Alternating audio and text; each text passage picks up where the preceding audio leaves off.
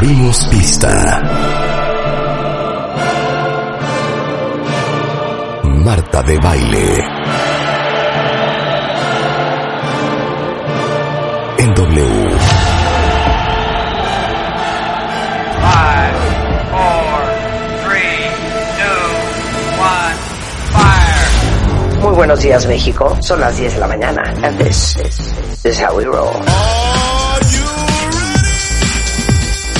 Nueva temporada. Más y mejores contenidos. Al aire. En vivo. Muy buenos días, México. Marta de baile en W. Fasten your seatbelts. ¿Qué tal esa joya, cuentavientes? Muy buenos días, bienvenidos a W Radio. Estamos en vivo a partir de este momento y hasta la una en punto de la tarde el día de hoy. Oigan, les tengo que contar una cosa antes de que nos pongamos a trabajar y aparte cae como anillo al dedo. ¿Qué? Porque está con nosotros hoy Álvaro Cueva. ¿Cómo estás, Alvarito? ¡Hola, Álvaro! ¡Hey, mi Marta preciosa! Pues yo siempre que estoy contigo estoy feliz. Gracias por este privilegio, mi rebe, todos los cuentavientes, los amo. Oye, cállate la película que vi ayer. ¿Cuál, cuál, cuál? O sea, es- Estoy tratando de ver todas las películas que están nominadas al Oscar. Yes. Entonces, hace poco vi The Banshees de Benny Sharon, que me encantó. Ujú. ¿Te gustó? Me encanta, la amo. Es La que amo, este, este- este año vamos a tener el mejor Oscar de todos los tiempos de mí. ¿Te acuerdas? Porque todas las películas no están buenas. Lo que le siguen. No hay manera, no hay 100%. manera. Bueno, tú no has visto, Rebeca, The Banshees de Benny Sharon. Todavía no. La tienes que ver. Sí. Totalmente. O sea, aparte, eh, es más, ¿sabes que Álvaro? Posteaba yo eh, la semana pasada en mi Instagram la historia del personaje de Dominic, que creo que se llama Barry Keogh, que es un cuate huérfano en la vida real, que pasó por mil foster homes, que no tenía nada y hoy nominado un Oscar. O sea, no puedo creer su historia de vida. Me encantó porque aparte se me hizo un actorazo. Ya sabes cuál. Sí, sí, sí. Es que El además. hijo del policía. Sí, pero es que además ahora tenemos la bronca de que las películas que van para el Oscar duran como toda la vida y es co- equivalen a un maratón completo. Entonces, sí le sufres, ¿eh? Sí le sufres. No, sí le sufres. Bueno, ayer te voy a contar cuál vi. A ver. No sé cómo se llama en español, no sé cómo le pusieron aquí en México, cuentavientes. A ver, comenten quién vio The Banshees of Inisherin y si les gustó. Y ayer vi una que se llama The Triangle of Sadness. ¿Ya la viste? ¡No! The Triangle of Sadness. ¿Cómo? Es que al mejor cazador se le va la liebre. Es que entre tanta serie, te lo juro, mi Marta, me puedo volver loco porque estoy contra las series, contra las telenovelas, contra la vida y aparte con las películas del Oscar. Me falta esa, Bueno. pero me falta poco realmente, ¿eh? Voy muy al día porque claro que vamos a llegar y tenemos que hacer algo especial para el Oscar, ¿eh? No, sí, 100%. Pero a ver, The Triangle of Sadness es, es, es básicamente como una película de black comedy, de comedia negra. Es una sátira. Escrita por eh, Ruben Ustland, que básicamente habla, es una, es una sátira de eh, la vida de los ricos cuando las cosas comienzan a salir mal. Bueno, Wow. no les voy a arruinar nada. La tienes que ver, se llama Triángulo de la Tristeza en español. Triangle of Sadness. No sé quién de ustedes ya la voy a contar, No, creo que Ay, se llaman los momento. espíritus de la isla, ¿no? ¿O ¿Cómo? Sí, Sí. eso es The Banshees of Inisherin, ah, sí. The Banshees of... Ajá. Pero no, este es el Triángulo de la, de la De la Tristeza. tristeza. Ustedes. Me he reído, o sea, hay una parte de la película que es de, ca- o sea, de que se me salía, no, la vimos como cinco personas en mi casa, se nos salían las lágrimas de la risa, Ajá. aunque no es una comedia. O sea, es un, es un dark comedy, es como humor negro, pero es una sátira. Imagínate cómo te pega. Tienes que ver, la tienes que ver. La veré. buenísimo, Ya. buenísimo. La veremos. buenísimo. Ya después ya me seguiré. ¿En qué la- plataforma la viste, Marta? ¿En Apple o en dónde está? Creo que está en Apple. O sí, creo que está en Apple. Ok. Me encanta. Sí. Me encanta, me The encanta. Triangle of Sadness. Pero bueno, Álvaro Cueva, que es un picudazo, crítico de televisión, de cine, columnista de Milenio, conductor de Milenio en tele, Canal 22, El 11, N Plus Media, eh, que nunca se me va a olvidar la reseña que nos diste del juego del calamar, Ah. de la, la, la perspectiva de la cultura coreana. O sea, desde ese día soy más tu fan de lo que ya era. Pero hoy le pedimos a Álvaro que viniera a contarnos qué series son imperdibles y a ver quién de ustedes está viendo cuál. El top five Me de encanta. Álvaro Cueva. Top five. A Vamos, vamos a iniciar. Apúntenle como que del 5 al 1 para que la cosa se ponga emocionante. Hay sorpresas, hay jóvenes clásicos, pero hay antes que nada una advertencia. A Ajá. mí me enseñaron en mis clases de periodismo que siempre había que ganar la nota y ser el primero en recomendar y en criticar. Con la pena, pero eso ya no es así. Ahora lo que importa es que ustedes hayan visto el contenido y que podamos confrontar ideas, podamos confrontar emociones. Por eso, algunas de las recomendaciones que les voy a hacer hoy, ustedes las vieron no ayer, hace algunas semanas, incluso hace algunos meses. Y si no, bueno, chin chin, porque neto, sí estamos hablando de cosas fundamentales para la cultura popular de México y de todo el mundo. En la posición número 5 vamos a iniciar con esto que seguramente tú amas tanto como yo, Marta, y es Wednesday, nuestra Merlina de Netflix. Ok, ya saben que yo no soy mentirosa. A ver. Ajá. No la he visto. No la he visto. Ah, pues estamos ya Oye, intercambiando la gente cosas está que no vimos. clavadísima con Wednesday. Está, pero clavadísima. ¿Quién está clavadísima? Todo mundo está viendo Merlina. Todo mundo. No Pero hay alguien que no diga no estoy viendo visto Merlina, estoy Wednesday". viendo. Les tengo que decir qué está ocurriendo aquí. Yo tampoco lo he visto. ¿eh? Está- no, pues muy mal, Rebe. Estamos ante la serie más vista en inglés de la historia de Netflix por encima de Stranger Things. Estamos hablando del archi super recontra mega cañonazo. Por eso seguramente muchas y muchos cuentavientes ya están al tanto, ya la devoraron, ya la adoraron como yo y están flotando de placer porque la gran noticia es que Netflix ya nos confirmó que va a haber una temporada 2 para que todos, bueno, nos retorzamos hasta que nos hartemos. Ok, ¿puedo, puedo decir una cosa aquí, que cuenta bien. sí. Álvaro, quiero tu opinión como experto. Venga. A mí me gusta mi, mi modus operandi del desfase de la temporada, porque a mí me pone muy mal y me ha pasado durante seis años consecutivos con The Handmaid's Tale, que empiezas a ver, por ejemplo, Merlina. Acabas la primera temporada. Ah, y ahora hay que esperar año y medio para que salga la dos. Sí, eso está cañón. ¡Qué locura! Eso está cañón. ¿Qué lo hacen así? Son- Que casi casi tienes que volver a ver los últimos dos capítulos de la temporada uno cuando sale la dos, porque ya pasó Ya, tanto y ya tiempo. se te olvidó los personajes. Hoy, ¿qué te quedaste? Son, A ver, son los nuevos tiempos. Yo estoy en contra de eso porque cuando ocurre es porque detrás no hubo una buena planeación. Pero hay que recordar algo. Las series son producciones que se distribuyen por temporadas porque están diseñadas para acompañarte durante cierto periodo del año y regresar hasta el próximo. Lo que ocurre es que tenemos ahora una cantidad de series tan maravillosa, tan buena, que ansiosamente no queremos esperar el año o a veces hasta más. Pero sí es Sí, saludable pero hacerlo. también, pero también porque la distribuidora, pues está viendo a ver qué tal le fue, para ver si renueva una segunda temporada y le No, eso la- sí. Ya no. Pero ¿de qué te quejas, Marta? Antes, el rito era ir cada, por ejemplo, cada jueves a ver, no sé, 24.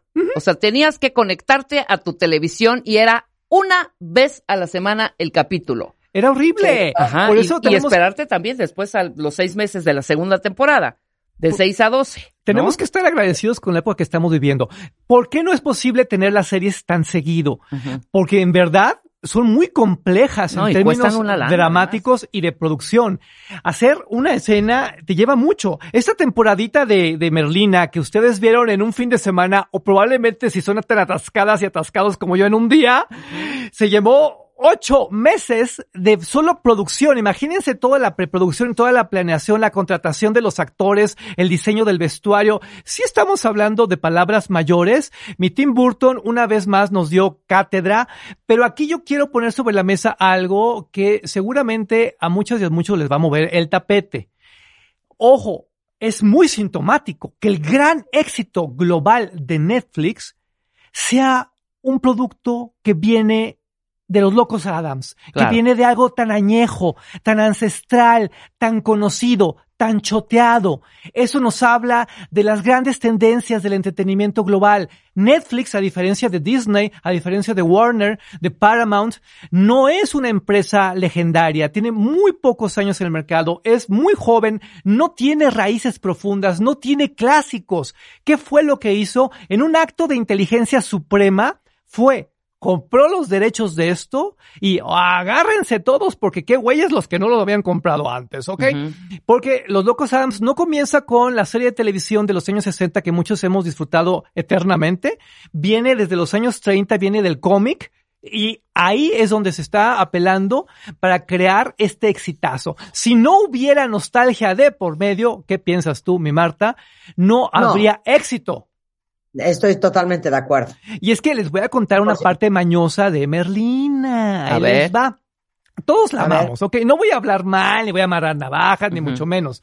Pero honestamente, si quitas los locos Adams, ¿qué te queda? Te queda Sabrina la bruja adolescente, porque básicamente es lo mismo. Es una serie de misterio sobrenatural. Qué bueno, felicidades, lo que sigue.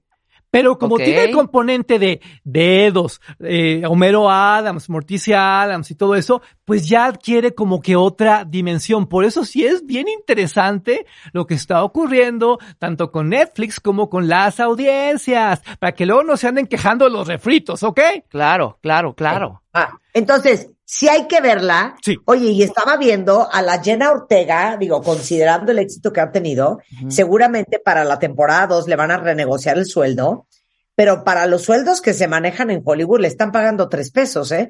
Le están pagando 35 mil dólares por episodio. Pobrecita mi Sí, niña. sí, sí, sí. para que veas que en todas partes se cuecen Adams, porque eh, Exacto. la verdad, sí la producción... No, pero les apuesto que cuando salga Season 2, a esta chava le van a estar pagando 200, 150 mil Por dólares por supuesto, por supuesto. Se los merece. Ahora vámonos con la posición número 4 en este conteo de 5. Y esto es un serio, no, no, no, no, no. Se llama The White Lotus y está en HBO Max. ¿Lo conocen? Ok, ok, tengo mi opinión. Venga. A ver. He visto como cinco episodios de The White Lotus, ¿De qué temporada? de la 1, Sí, la uno. Ok, ok. y, y ya aborté la misión. No. O sea, no, por no vas a saltar a la 2 en Italia. Que, es que no me, no, o sea, como que, híjole, o sea, Te no, sé, Álvaro, Te cuento el chisme, porque hay una razón atrás de lo que tú viviste. ¿qué estoy y haciendo mal? ¿Qué mu- estoy haciendo mal? No, no estás haciendo nada mal. The White Lotus comienza como una miniserie súper, súper, súper de nicho para una audiencia que, ya sabes, sí, solo gusta del cine de autor exquisito del director francés que nadie comprende. Es muy arrogante, por no decirlo con otros términos. Y a pesar de eso, tuvo un gran éxito internacional. Tan es así que lo que comenzó como una miniserie, como una, dos, tres, se acabó. Bueno, tuvo que generar una temporada 2 porque había una gran demanda de esto detrás. Nadie, ni siquiera en HBO Max, se esperaba este cañonazo. El señor que está detrás de esto es Mike White, que seguramente ustedes también recuerdan y admiran indirectamente de enormes clásicos como Dawson's Creek, Claro, claro. como claro. The O.C., estas telenovelas prime time que tanto nos gustaban a finales de los 90, principios de los 2000. Sí, sí, sí. The White Lotus es eso, pero como que muy arrogante, muy para gente muy sangrona. Y en la primera temporada consigue tocar el alma de muchas personas. De repente dices como que, ¿por qué? Si la historia es tan complicada, tan sofisticada, esta mujer que se va de viaje para olvidar que murió su madre, este señor que cree que tiene cáncer de testículo, o sea, son puras cosas horrendas. Pero Sí. te acaba por, acaba por jugar contigo y luego por mezclarse con la parte del misterio. Sí, sí, sí. Te voy a dar un consejo de amigo, mi Marta. Y A ver. Aborta la misión, pero te vas a la temporada 2, al capítulo 1, porque la temporada Ah, 2 ok. es otra historia que parte de lo mismo, Claro. como que turismo misterioso, elitista de lujo y Exacto. reparto Pero son monumental. los mismos, son los mismos personajes. Hay uno o dos nada más, todo cambia. Estás hablando de súper, súper figuras. Tienes a F. Murray Abraham, este hombre que salía en. Amadeus, eh, a, a sus 80 Genial. años, haciendo una interpretación gloriosa. Tienes a gente que estuvo en Los Soprano. Tiene, o sea, sí tienes un gran reparto, pero ahí les va. La temporada 2 es menos arrogante, es mucho más ligera, mucho más disfrutante y tiene algo que la conecta con Merlina. Si tú tienes 18 años, si tú eres adolescente, si tú tienes 20, eres joven, adolescente, joven adulto, te va a sacudir porque te va a sacudir. Y es que no puedo creer la manera magistral como estas personas consiguieron retratar el mundo que están viviendo muchas mujeres y muchos hombres jóvenes en la actualidad, porque son chavitos que tienen estas relaciones impersonales donde primero está el dispositivo, pero luego está el sexo, pero ¿qué clase de sexo es este si no hay emoción? Y mientras tanto estás con tu padre que está contratando una prostituta porque la madre, y luego te vas con el abuelo que nadie lo deja tener vida sexual, y luego no les digo más porque la tienen que ver. Realmente van a ser muy felices. Sí estamos hablando de una de esas series que pasarán a la historia. ¿Sale? Todo rodado en el Four Seasons, ¿no? Primero del de Hawái y ahora en Sicilia, ¿no? En Sí, Italia. eh, es unas Oye, le voy a dar, entonces le voy a dar una oportunidad. Vete a la dos. Oigan, y por cierto, algo que les iba a decir ahorita que lo leí en la mañana. Lisa Loring, que fue la actriz que hizo a la primera Merlina en The Addams Family, se murió hoy a los 64 Ay, no me años. digas. Dios bendito. Sí, se murió hoy a los 64 Oye, años. jovenzuela, ¿eh? Pues sí, la verdad que sí. Oye, yo Y la voy a ver porque también Cristina Ricci Ah. amo. Claro. Es que qué barbaridad. Y luego el recuerdo que tuvimos en México con el musical de Los Locos Adams. Sí, Bueno, además. mi gloria aura. En fin, eh, vámonos con la posición número tres, si les parece. Sí. Vale. Esta, todos la vimos y el que no la haya visto no ha vivido. Es Dahmer de Netflix. Hombre. 100%. 100%. Teníamos que hablar de esto porque aquí tenemos otra situación profundamente de, a debate, que es hasta qué punto puedes contar estas historias sin promoverlas o sin caer en la revictimización. Ujú, Está grueso, mi Rebeca. Claro. ¿Por qué, nos, Grueso, por qué nos grueso. gusta tanto Dahmer? ¿Sí? Porque todos tenemos una criatura morbosa en el interior No, y pues, no damos crédito de que algo así haya sucedido. Claro. No damos crédito de que algo así esté existiendo. Y esta combinación de sexo, esta combinación de muerte, esta combinación de violencia con justicia e injusticia, híjole, ¿cómo, cómo Buenísimo. nos conmueve, cómo nos mueve? ¿Qué piensas de la actuación, mi Marta? No, espectacular. Me No, parece Ryan Murphy es un genio. espectacular. Ryan Murphy es un genio, Evan Peters, todos. Y les digo una cosa, lo más traumante es que todos los que conocíamos ya la historia de Jeffrey Dahmer, es la primera oportunidad que tenemos de ver o de imaginar cómo habrá sido el modus operandi, que eso me parece lo más traumante, Sí. ¿no? Es que eh, por eso la gente de la comunidad LGBT protestó tanto, porque era como un retroceso en cuanto a la parte ideológica ante todo lo que se había conseguido en positivo y demostrar que también de este otro lado de la humanidad hay situaciones perversas, hay situaciones oscuras, hay situaciones que se siguen dando y que pues con la pena se tienen que denunciar. Es una super miniserie, tienen que verla porque pasará la historia, es de lo mejor que se ha hecho en los últimos años. Perdón que esté hablando de un título tan añejo, tan clásico, pero es que hay cosas que por la más elemental dignidad todas y todos tenemos que conocer para estar al día. Si Claro. no saben de esto, no pueden pasar a Caníbal Indignación Total, no pueden pasar a otras circunstancias como la serie Caníbal que está en Star Plus. No pueden. Tenemos que partir de Dahmer para, en verdad, Dar el salto. paso. Claro. Exacto. Claro, muy bien. 100%, ok, Jeffrey Dahmer, wow, ok. Vámonos. Voy a hacer un disclaimer, Álvaro, que sé que también te vas a ir para atrás. A ver. Cuentavientes, tómenme de la mano. Espero que me apoyen en esto. Yo no vi Game of Thrones. Marta, te tomo de la mano. Yo tampoco. Es que Y, no híjole, sé. Vi un capítulo y a mí no. O me sea. Juan me rogaba, por favor, Marta, ve The Game of Thrones, te va a encantar. Es que estas No sagas. vi Game of Thrones, pero, Álvaro, pero vi House of the Dragon y estoy traumada. Yo no la he visto. tampoco. ¿Traumada en positivo o en negativo? En positivo. O sea, no puedo creer, igual, castigados un año hasta que salga la temporada 2. Te amo porque mucha gente protestó con House of the Dragon y tú y yo estamos en la misma frecuencia. A ver, Ah, ¿no les no gustó?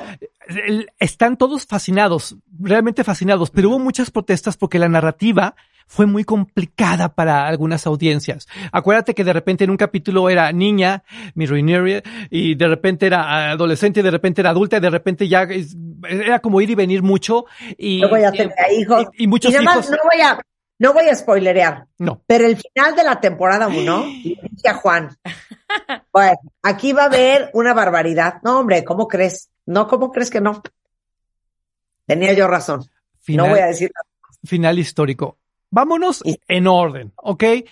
Si tú que nos estás escuchando en este momento jamás has visto Game of Thrones, te voy a dar el consejo de la vida. No la A ver. veas. Huye, ¿Por qué? corre. Eh, ¿Por qué? Game of Thrones es una serie que se hizo en la última etapa de la televisión tradicional, antes de que tuviéramos el boom de las plataformas. Por Ajá. tanto, estructuralmente es de una flojera infinita. O sea, tú puedes ver la temporada 1 hoy y te puedes dar de topes contra la pared porque no pasa nada hasta el capítulo 7, 8 y después, bueno, eh, se acaba la temporada y como que, ok, se acabó y que sigue porque no me conmueve, porque no me invita. Eran otros tiempos. No tenía HBO la competencia que tiene ahora, no tenía el compromiso con las audiencias que tiene ahora porque ya puedes maratonear. Eran otras estéticas, eran otras, otros lenguajes. En aquellos años, para que se den una idea, el plus de HBO era la televisión premium. Era que de repente en la temporada 1 podías ver a Emilia Clark eh, con los senos al aire, porque eso era por lo que tú pagabas por una suscripción de HBO. Claro. Ya eso está como muy pasado de moda, eso ya está muy superado por el tiempo y la distancia. Y tú lo notas si te pones a analizar todas las temporadas de Game of Thrones, porque la primera es como muy vieja, muy lenta. La segunda menos, la tercera sí. Ya cuando llegas a las 7, 8 y 9, bueno, ya no puedes con tanta acción, con tanto, porque claro, ya estaban trabajando para el streaming, ya estaban trabajando para las audiencias que tenemos el día de hoy, y entonces descubrieron el hilo negro, tal vez demasiado tarde, tal vez después de Netflix, pero eso no quita que Game of Thrones sea una de las series más importantes de todos los tiempos, una de las producciones más caras, más ambiciosas y sobre todo más polémicas porque muchas personas hasta el día de hoy siguen odiando el final del último capítulo de la última temporada, porque no están de acuerdo en que semejante universo se haya resuelto en una, dos, tres por mí, ya vámonos a casa. Claro. Esto que tenemos ahora con House of the Dragon es otro asunto, porque es una precuela muchos, muchos, muchos años eh, antes, pero con una narrativa ahora sí no vertiginosa, más allá del streaming, porque sí necesitas tener los ojos muy abiertos para entender la transición del capítulo 2 al 3, del 3 al 4, y de repente el personaje que tú pensabas que iba a ser el villano de toda la serie termina siendo el gran aliado, y de repente lo que tú pensabas que iba a ocurrir con dragones no pasa con dragones, pero siempre está sucediendo algo muy, muy fuerte que tiene que ver con el terror llevado a la, a la- a lo más extremo, a la sangre, a la tripa, al parto, a la bomba, al dragón, al fuego y al otro terror que tiene que ver con lo íntimo, con la ausencia, con el dolor, con la maternidad, con lo desgarrador, con...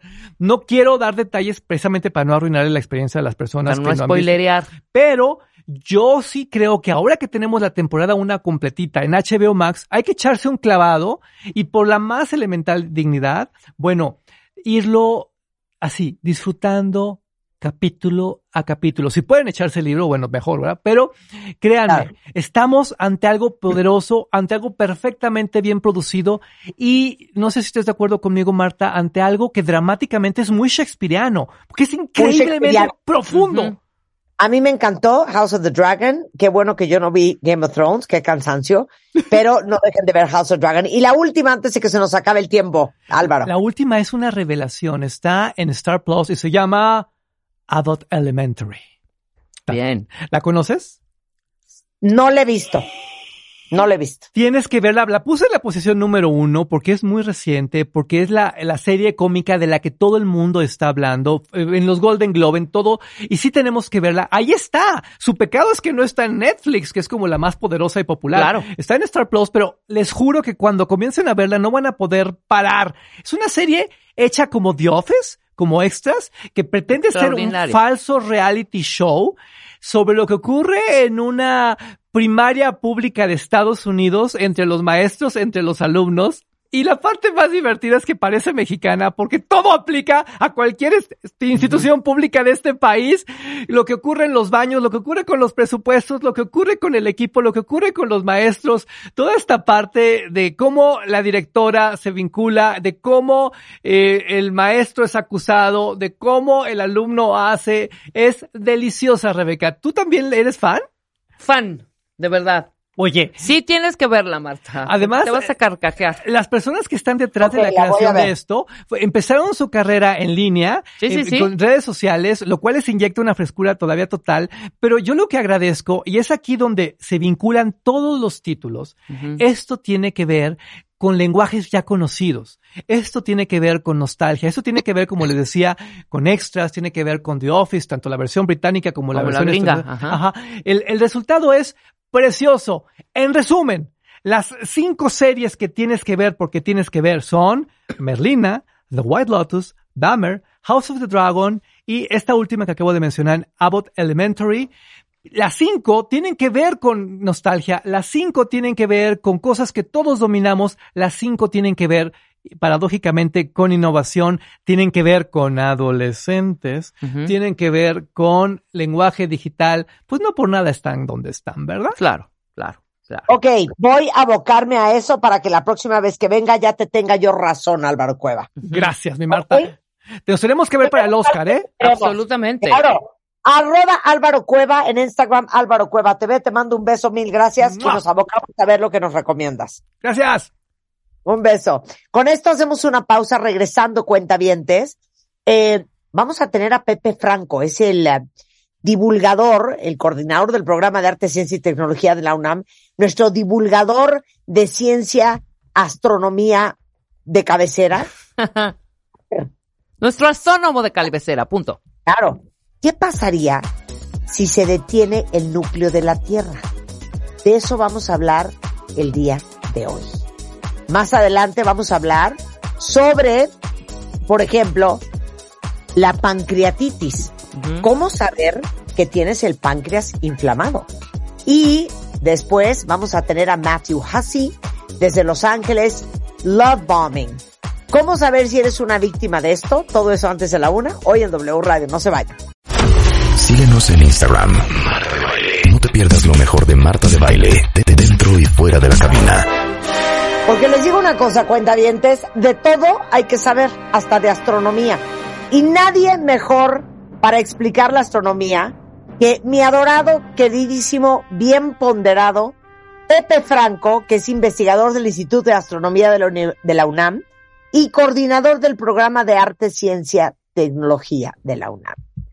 A ver, Pepe, ¿por qué es importante que sepamos qué pasaría si se detiene el núcleo de la Tierra y empecemos eh, hablando sobre el hecho de que en la Universidad de, de Beijing, en China, están investigando la naturaleza de los terremotos sin saber el fenómeno con el que se encontrarían y que descubrieron, bueno, explícalo tú, ¿qué encontraron? Bueno, primero que nada, feliz año, Marta, que no te había visto desde hace mucho tiempo y me da muchísimo gusto estar aquí con ustedes. Eh, Rebeca, Eso. ¿qué tal? Te, amamos, Pepe, te amamos. Y yo a ustedes. Te amamos, Pepe, te amamos. Con Cuenta locura. Este, pues mira, el, eh, la Tierra tiene una anatomía en donde hay tres partes. El núcleo, que es la parte más interna, el manto, que es la parte intermedia, y la corteza terrestre, que es la parte superficial. La corteza es la más delgada. El manto es en extensión, pues la zona más, más amplia, y el núcleo es la parte central, y a su vez, cada una de estas estructuras, cada una de estas tres estructuras principales, Ajá. tiene subestructuras. ¿Ok? Entonces, es, eh, la Tierra pues tiene una estructura bastante complicada Claro. y vamos a centrarnos en el núcleo.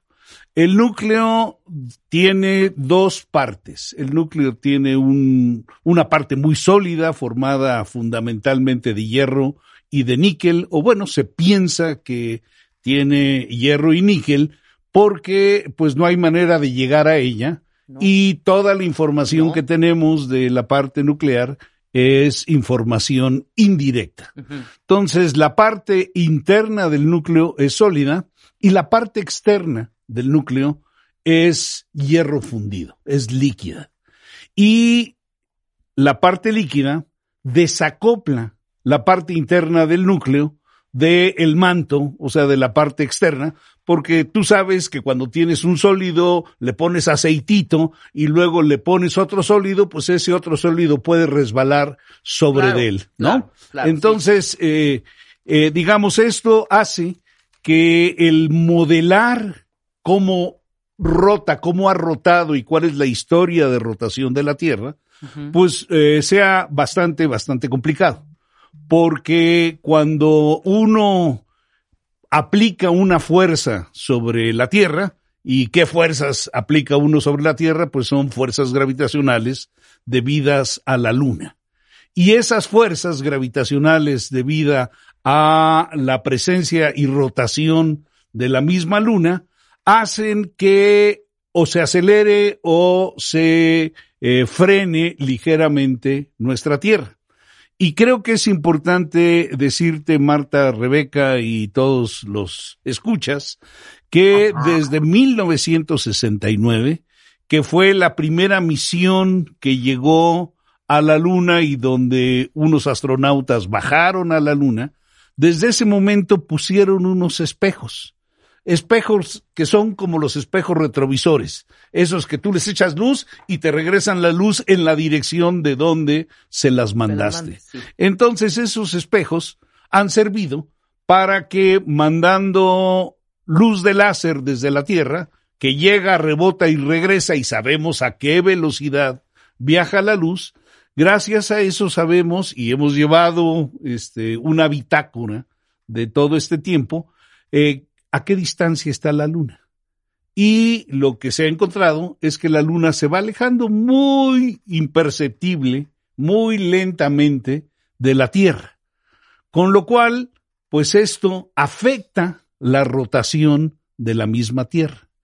Y al hacerse hacia afuera la Luna, está ganando una cosa que en física elemental se conoce como momento angular. Y como la Tierra y la Luna forman un sistema aislado, cerrado, el momento angular que gane la Luna lo tiene que perder la Tierra. Entonces, al ganar momento angular la Luna, eh, digamos la, parte orbital de la Luna, esto hace que pierda momento angular la rotación de la Tierra y la Tierra se va frenando también muy lenta e imperceptiblemente debido a esta situación. Por eso, pero a ver, Pepe, Sí. cuando encuentran esto eh, en la Universidad de Beijing, me imagino que todos ustedes que se dedican a leer sobre el tema se quedan verdaderamente choqueados con este descubrimiento. O sea, ¿era algo que ustedes todavía no sabían? Bueno, déjame, déjame terminar de decir esta parte porque yo creo que es la parte importante. Este, el, la, la Tierra está, eh, la rotación de la Tierra va disminuyendo con el tiempo, pero de una manera totalmente imperceptible, debido a esta acción de la interacción con la Luna.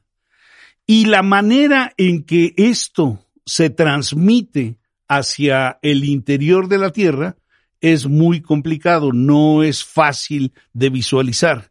¿Por qué? Porque podemos hacer un modelo de la Tierra, digamos, pensando en una pelota de béisbol o en una pelota de golf o en un, este, en una bola de boliche, que son, eh, que son totalmente sólidas, y cuando uno hace rotar la pelota de béisbol o de boliche, pues todo rota simultáneamente. Sí. ¿De acuerdo? Y de la misma manera en que rota la superficie de la Tierra, debía derrotar el núcleo de la Tierra. Si no existiera esta capa líquida que, este, que desacopla al núcleo de, de la Tierra.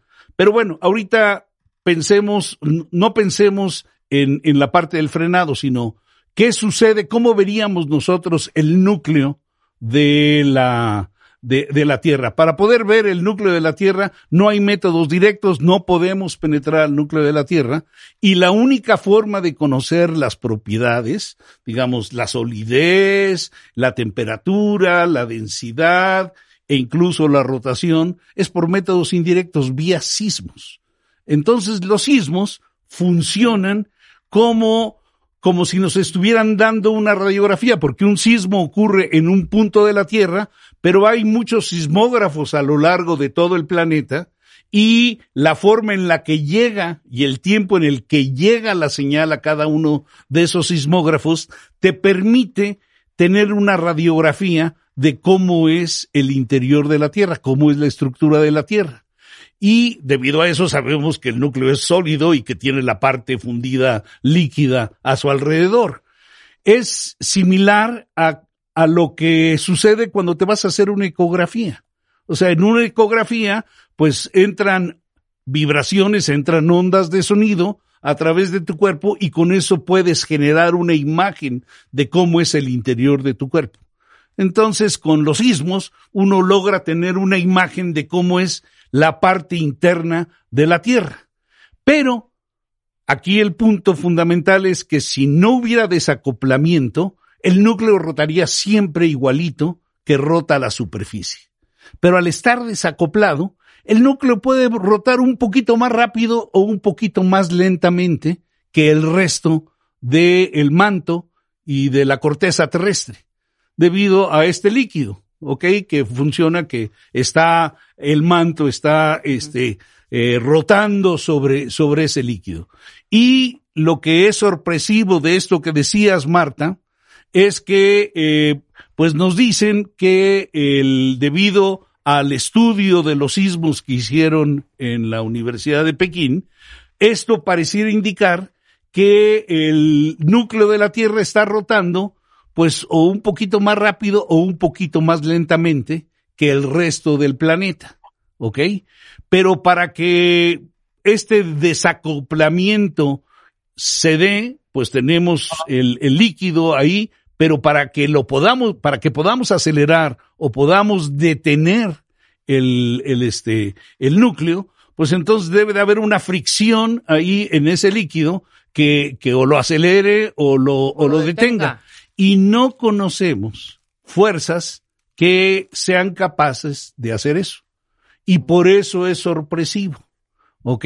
Ahora, la, digamos, el, el decir que se frena, pues no quiere decir que se para completamente, sino simplemente que tiene una velocidad ligeramente diferente a la que tendría el manto o el resto, el resto de nuestro planeta. Desafortunadamente, la información se ha planteado desde un punto de vista alarmista que este pues hace que todo mundo este o sea, no nos vamos a morir. No nos vamos a morir. Bueno, sí nos vamos a morir, pero esta no va a ser la razón, mi querida Marta. Oye, pero entonces, ¿qué consecuencias sí trae este cambio en el núcleo? Bueno, no sabemos porque ni siquiera sabemos si eso está pasando efectivamente. O sea, esto es una investigación que indica o que les dio esta indicación a las personas en Beijing. Ha sido analizado porque digo, ha, ha sido una noticia sensacionalista, entonces todo el mundo está revisando y mirando, y bueno, pues es, digamos, este, hay un indicativo, pero todavía hace faltan muchos estudios para poder verificar que esto efectivamente está sucediendo. Bueno, supongamos que dicen sí está sucediendo. Si está sucediendo. ¿Qué pasaría? Pues mira, el, el efecto primero es un efecto en el campo magnético. El campo magnético de la Tierra se genera justamente en esta zona líquida de, hierro fundido, en donde eh, los campos magnéticos internos en ese hierro fundido se enredan y son los que terminan dándole la intensidad al campo magnético de nuestra Tierra y también dándole la orientación. Ahora, la orientación del campo magnético en los últimos años hemos visto que está cambiando. Ha- se ha movido el eje donde está el campo magnético y esto indica que algo está pasando en la parte interna. Y probablemente este, esto lo que indique es que efectivamente hay un, un cambio de algún tipo en la rotación, pero es un cambio muy pequeño, ¿eh? nada, nada que ver con un cambio eh, abrupto ni nada por el estilo. Entonces, eh, eh, yo creo que el cambio fundamental, pues está, o lo podríamos ver, en la estructura, la intensidad, la orientación del campo magnético de la Tierra. Eh, por otro lado, el tamaño del núcleo es muy pequeño comparado con el resto del planeta. El resto del planeta es bastante mayor que el núcleo, entonces, este, no te creas que, que va a generar un frenamiento en el resto del planeta. El frenado de nuestro planeta, como les dije, viene de nuestra interacción con la Luna. Y esa interacción se da fundamentalmente en la corteza de nuestra Tierra. Entonces, eh, no, no va a haber ninguno de los este, eventos estos eh, catastróficos que se han señalado eh, por mentes pues muy imaginativas que no sé por qué quieren generar pánico en, en, en el Hijo, público. ¿No? No sé si esto explique Bueno, tus dudas, no, mi no, querida. Marta.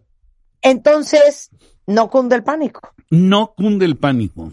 Hay cosas que nos deben de apanicar más, como la posibilidad de una guerra nuclear en el mundo, que con eso pues se acaba, se acaba una buena parte de la vida en este planeta. Si llegara a suceder, yo espero que no. Bueno, pues entonces todos los que estaban rolando información y súper preocupados con el tema, ya se los dijo nuestro astrónomo de cabecera, no hay nada de qué preocuparse. Por el momento no, este, en el momento que esto se verifique y va a tomar muchísimo tiempo en verificarse, ya veremos, ya se podrá analizar con un poco más de detalle cuáles serían las consecuencias reales de que algo así estuviera sucediendo. Por lo pronto, yo no creo que haya ninguna razón para la cual sentirse, sentirse, este, eh, ni confundido ni nada. ¿Mm? Oye, te voy a hacer una pregunta. Venga. En la opinión de un astrónomo de primera como tú, ¿cuáles son las cuatro causas principales del problema del cambio climático? Mira, el cambio climático es algo que, digamos, hay, hay varias partes.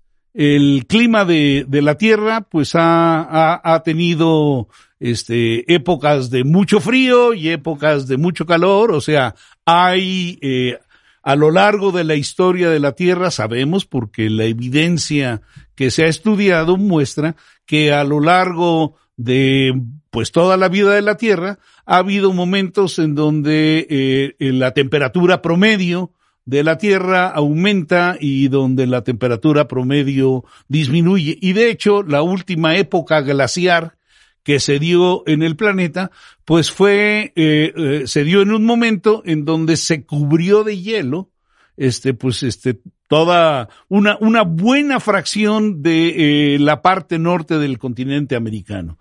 Este, las, eh, eh, los glaciares que se formaron llegaban, pues, este, por allá de Chicago, una cosa así, lo cual hizo que, que toda esa zona se volviera muy plana y esté ahora llena de, de, de lagos. Los grandes lagos se formaron debido al deshielo que hubo de esa, de esa época glaciar. Entonces, existen estos cambios, eh, de manera, yo no te diría rutinaria, pero sí se dan, digamos, de, de tiempo en tiempo, pero los tiempos son muy largos, son larguísimos.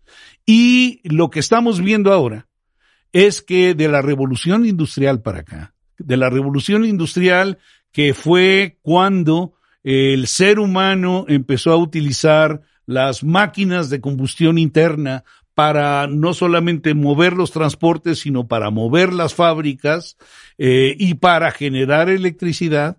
A partir de ahí, la cantidad de dióxido de carbono que se ha emitido a la atmósfera, pues ha sido muchísimo y esto, pues tiene una consecuencia real en la temperatura promedio del planeta. Hay toda una serie de gases que se llaman gases de efecto invernadero, en donde el dióxido de carbono, el metano y, y- y muchos otros gases sintéticos que se utilizan ahora, este, como eh, eh, compuestos de fluoruro, generan un- una, una cantidad muy fuerte de efectos porque calientan la atmósfera. Entonces, eh, el cambio climático que estamos viendo es debido justamente a que estos cambios, no solamente en la temperatura de la atmósfera, sino también en la temperatura del agua, de los océanos, esto está generando cambios muy fuertes en las corrientes de aire, en la circulación de, de- del aire y en la generación de tormentas. O sea, el, el ser humano es el responsable de los cambios fuertes que tenemos y no solamente somos cambios, somos responsables de los cambios eh, en, en, en, en el clima de la Tierra, sino también en la pérdida de ecosistemas y biodiversidad. No sé si eso te responde, mi querida Marta. Me responde siempre. Te quiero mucho, Pepe Franco. Gracias por las aclaraciones y por hacernos más conscientes. Al contrario, un placer. Bueno, Pepe Franco es el investigador del Instituto de Astronomía de la Universidad Nacional Autónoma de México y coordinador del programa de Arte, Ciencia y Tecnología de la UNAM. Te mandamos un beso, querido. Gracias por la aclaración, de verdad. Igualmente para ustedes. Hacemos amamos. una pausa, ventavientes, más adelante. A ver, ¿cómo sabes que tienes pancreatitis?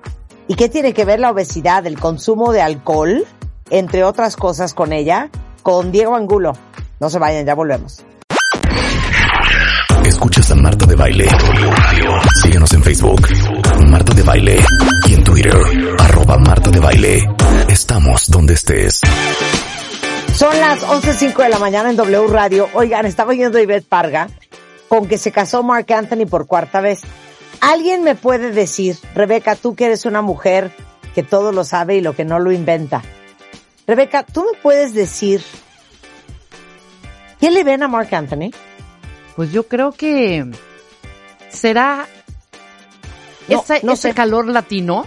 No, no, cero. Como- O- o es como lana, canta. o yo no, no me lo explico de otra manera. Oye, pero O- no es feo. El muchacho no es ¿Sí? feo. No. ¿De qué me estás hablando? O sea, no. Marc Anthony, así que digas, qué horror. No. Tiene sus cositas. Rebeca, es Tiene, horrendo. tiene sus pompitas, Marta. Rebeca, es horrendo. No lo veo tan horrendo. Flaco, flaco. Ah, sí, eso sí. Muy flaco, No, no, ojeroso. No, no, no, no. La no será, la- no será, Marta, no será que tiene unos ojos que qué coche y un, Exacto. cuer- y un cuerpo que qué avión. No, tiene unas nalgas que qué cartera. Ajá, que O sea, qué casa. No me lo explico de otra manera. Bueno, en fin, nada más quería comentar eso porque justamente ayer estaba leyendo la nota y preguntaba yo a la comida de mi casa, ¿me pueden decir a alguien qué le ven a Mark Anthony? Y entonces me decían, pues mamá, la lana, pues qué le van a ver. Bueno, Ah. en fin. A ver, cambiando de tema. Drásticamente. Ajá. A ver, quiero hacerte otra pregunta. Tú también estás incluido, Claudio Cervantes, director de Soñare. El tema de ponerle cubrecolchón al colchón, Ajá. ¿es algo que te enseña tu mamá? Sí, absolutamente. O sea, tu colchón tiene cubrecolchón. Cubrecolchón. No, a ver, quiero preguntarle, tú obvio. A ver, Rulo, quiero preguntarte eso. Ven, Rulo. Rulo que es soltero, bueno, Pero yo te interrumpo antes, Marta. a que ver qué. sepan la diferencia entre protector de colchón ¿Mm? y cubre colchón. A ver si, a ver si, ¿cuál de los dos le ponen? Es que, a ver, el, el que yo tengo es pachón. Sí, yo tengo, pero espérate. Abajo de ese pachón, yo tengo una como sabanilla. Una, un- Una una- fundita que es un protector. una fundita, exacto. Vamos y luego explicar, tengo el pachón. los dos. El que, el que nada más es una fundita como el que dice Rebe, este es un protector de colchón, que Claro. eso evita que, que caiga polvo, agua Ajá. y se meta al colchón. Y arriba de El- ese le pongo una cosa pachona. El cubre el colchón. Cubre colchón. Exacto. Exactamente, que ese es el que ya tiene un relleno. Ok. A ver, exacto. Rulo, Híjole, yo creo que yo, yo creo que yo voy a necesitar orientación, ¿eh? Porque apelo o sea, el colchón. Sí, Así apelo, tal cual, Silly. Apelo. Está pelo O sea, el colchón. Pero Ah, ahorita, ahorita públicamente creo que estoy decepcionando a mi mamá, que sí le ponía, pero con todo. Y yo ya Pero cuando me cambié, pues, Tiene hasta ya resortito. necesito A que ver, me te voy a decir. O sea, espérame un segundo, no estoy entendiendo. Tú tienes tu colchón e inmediatamente encima La le sábana. pones la funda elástica. Sí, exactamente. Así es como se maneja. Claudio, Claudio, ¿sabemos cuánta gente Que es la dueña de un colchón Que es. La sí, cubre sábana. la cubre lo tiene sin cubrecolchón? Sí, fíjate que justo hicimos un estudio de eso, Marta, y más del 95% de las personas lo tienen así nada más a pelo, el colchón. Pero que de qué me están hablando? Por. A ver, a ver, claro, a ver, vamos a ser sinceros. Sobre el colchón, Rulo, eres una cerda, pasan muchas cosas, ¿estamos de acuerdo? Mucho fluido, Uno- sobre todo. Uno, uno babea, uno, Suda. uno suda, oye, uno coopera, Se chapunes que a veces vienen con premio. claro, ese champú, ¡Qué asco! ¿Cómo no van a cubrir el colchón? ¿De qué me están hablando? A ver, Claudio, dale una clase a Rulo, por favor. A ver, Rulo, te voy a decir, eh, lo más importante de, de, de, de dónde vas a dormir es un colchón y debes de entender cuánto tiempo debe de durar. Un colchón debe de durar de 7 a 10 años. Si el Ajá. colchón ya lo sientes que empieza a tener o, eh, ciertas eh, hondiduras, que tiene bultos, que de un lado te sientas y ya se siente, ahí ya hay que cambiar. 7 o 10 años, no más de eso. Ahora, cuando ya compraste un colchón, Rulo, debiste de haberle puesto un cubrecolchón o un protector de colchón. Si no le pusiste protector de colchón durante todo ese tiempo, lo puedes poner y eso te va a ayudar a renovarlo. No hay necesidad de comprarte un colchón nuevo, el cubrecolchón lo Ajá. renovaría. Oye, Claudio, Pero ¿pero, nadie. Espérate. Eh, dime. qué sucedería con Rulo? Di, Rulo. O sea, que lo cambio cada año el colchón. El colchón lo cambia cada año. ¿Por qué? Para no comprar bien, cubre colchón. qué bien ganas en W, qué bien te pagan ahí. Porque un colchón cuesta una lana, Rulo. Claro, y un colchón supone durar 10 años. No, pues llevo, llevo pagando es a meses 12 años. No, oye, lo que pasa es que uno, cada vez que, que tiene una nueva pareja, dice, en este colchón jamás volveré a fornicar. Exacto. ok, pero a ver, entonces, Claudio, ¿le puede poner un cubrecolchón para darle... un cubrecolchón, uno para tener higiene, ¿no? Y que no pasen los fluidos y no pase el sudor al colchón que tienes. Y, y- y- y viceversa, no se regresen y te den alergias y estés en un, en un microambiente de ácaros ahí respirando entre las sábanas. Entonces, lo primero es, le pones un cubrecolchón. Lo renuevas, Rulo, no necesitas comprarte uno nuevo. Entonces, ese cubrecolchón va a renovar, va a mejorar, va a proteger.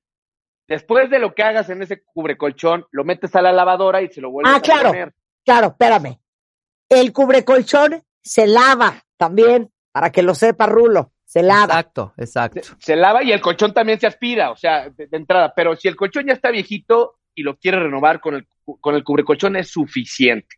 Pero lo puedes lavar. Hay otros que no se pueden lavar y hay otros que son protectores. La idea de tener un cubrecolchón con relleno es que ese cubrecolchón te dé un confort adicional y te haga sentirte que estás en una almohada gigante, cosa que no hace un protector, que es una fundita. Aparte tiene los beneficios de que se puede lavar, de que te va a disminuir eh, eh, la presión que tienes en los principales puntos de presión, que son la cabeza, los hombros, la cadera, los pies. Y Ok. Para eso sirven los cubrecolchones. Claro, pero a ver, ¿cómo tiene que ser un cubrecolchón? Y cuéntales del tuyo que se llama Zero Gravity, cero gravedad. Mira, el, el, el, cero gravedad, el zero gravity, es, es un cubrecolchón que ayuda a disminuir los puntos de presión que tienes al momento de dormir y sentir que estás flotando. Cuando tienes un colchón que ya tiene más de 5 o 7 años y es momento de cambiarlo, lo puedes renovar con un cubrecolchón. Además de, de, de poderlo renovar, este cubrecolchón tiene los beneficios de que protege mucho al colchón y le da mucha higiene. Entonces no importa si el colchón es nuevo o es viejo, para los dos sirve porque vas a tener un mejor descanso. Tengo un testimonio de una amiga que se llama Emilia, que la voy a quemar aquí, que seguramente nos está escuchando. Y me dijo el otro día que compró su cubrecolchón, me dijo, nunca en mi vida había dormido como he dormido con este cubrecolchón. Cambió mi experiencia. O sea, hay un antes y un después del cubrecolchón A ver, 100%. porque, porque la gente no está acostumbrada. Nosotros, Marta, creamos la categoría, creamos esta categoría en México porque en, Estados Unidos existe el mattress topper, que es, que es un cubrecolchón Y en México no existía. Nosotros hace seis años lanzamos el primer cubrecolchón y fue todo un éxito y es el más vendido en todo México porque al momento que lo pruebas y te das la oportunidad de decir, a ver, ¿qué es lo que debería de tener mi cama? Siempre, protector de colchón como el de Rebe, cubre colchón, Claro. la- y, y bueno, y todo lo demás, pero la gente no lo sabe. Entonces Claro. hay un antes y un después para todos los cuentavientes que nos están escuchando, que se den la oportunidad de probarlo, porque de verdad, cuando lo pruebas es cuando empiezas a, a descansar y sientes una, una experiencia totalmente diferente. A ver, ahí te va. Eh, la cama de una de mis hijas me pidió que le pusiera doble cubrecolchón. Entonces tiene doble y haz de cuenta que es, pues, que está durmiendo entre las nubes. Sí, sí, porque al final, o sea, mucha gente lo compara con una almohada. Lo que hace tu almohada para tu cabeza, el cubrecolchón lo hace para todo tu cuerpo. Entonces, básicamente estás acostado en una nube gigante y si tu almohada te da el soporte, tiene el rebote, se puede lavar. Aquí hay, hay dos cosas que son importantes para la gente. Es una inversión, no un gasto. Este, tienen que invertir en un producto para dormir bien y lo más importante, que se pueda lavar y que sea higiénico porque de nada sirve que compren un producto que no se pueda lavar porque va a acabar allí un, un- un- una cosa, un microambiente horrible. Asquerosidad. Asquerosidad. ¿Ya oíste, Rulo? Ahora, Rulo, te tengo una felicidad. ¿No Te vino voy con a las dar- manos vacías? No, no te vas a ir con las manos vacías. Te voy a dar para, tu, para que te compres tu cubrecolchón. Bueno, a todos ustedes, cuentavientes, 40% de descuento. Ahí está. Para que todos los que no tienen cubrecolchón, hoy lo compren. Ajá. A ver, explica, Claudio. 40% de descuento en la compra del cubrecolchón por ser cuentavientes. Les vamos a dar 40% de descuento, pero les vamos a dar un teléfono, un WhatsApp y, y un cupón. En A la ver. página que es soñare.com.mx, soñaresognare.com.mx, van a poner el cupón MDB40, M de Marta, D de, baile, B de, B de, de baile, pero es B de bueno, 40. Y ahí van a poner a redimir ese cupón. También lo van a poder usar en Amazon y el Mercado Libre, el MDB40. Y el WhatsApp es el 55 93 38 84 83.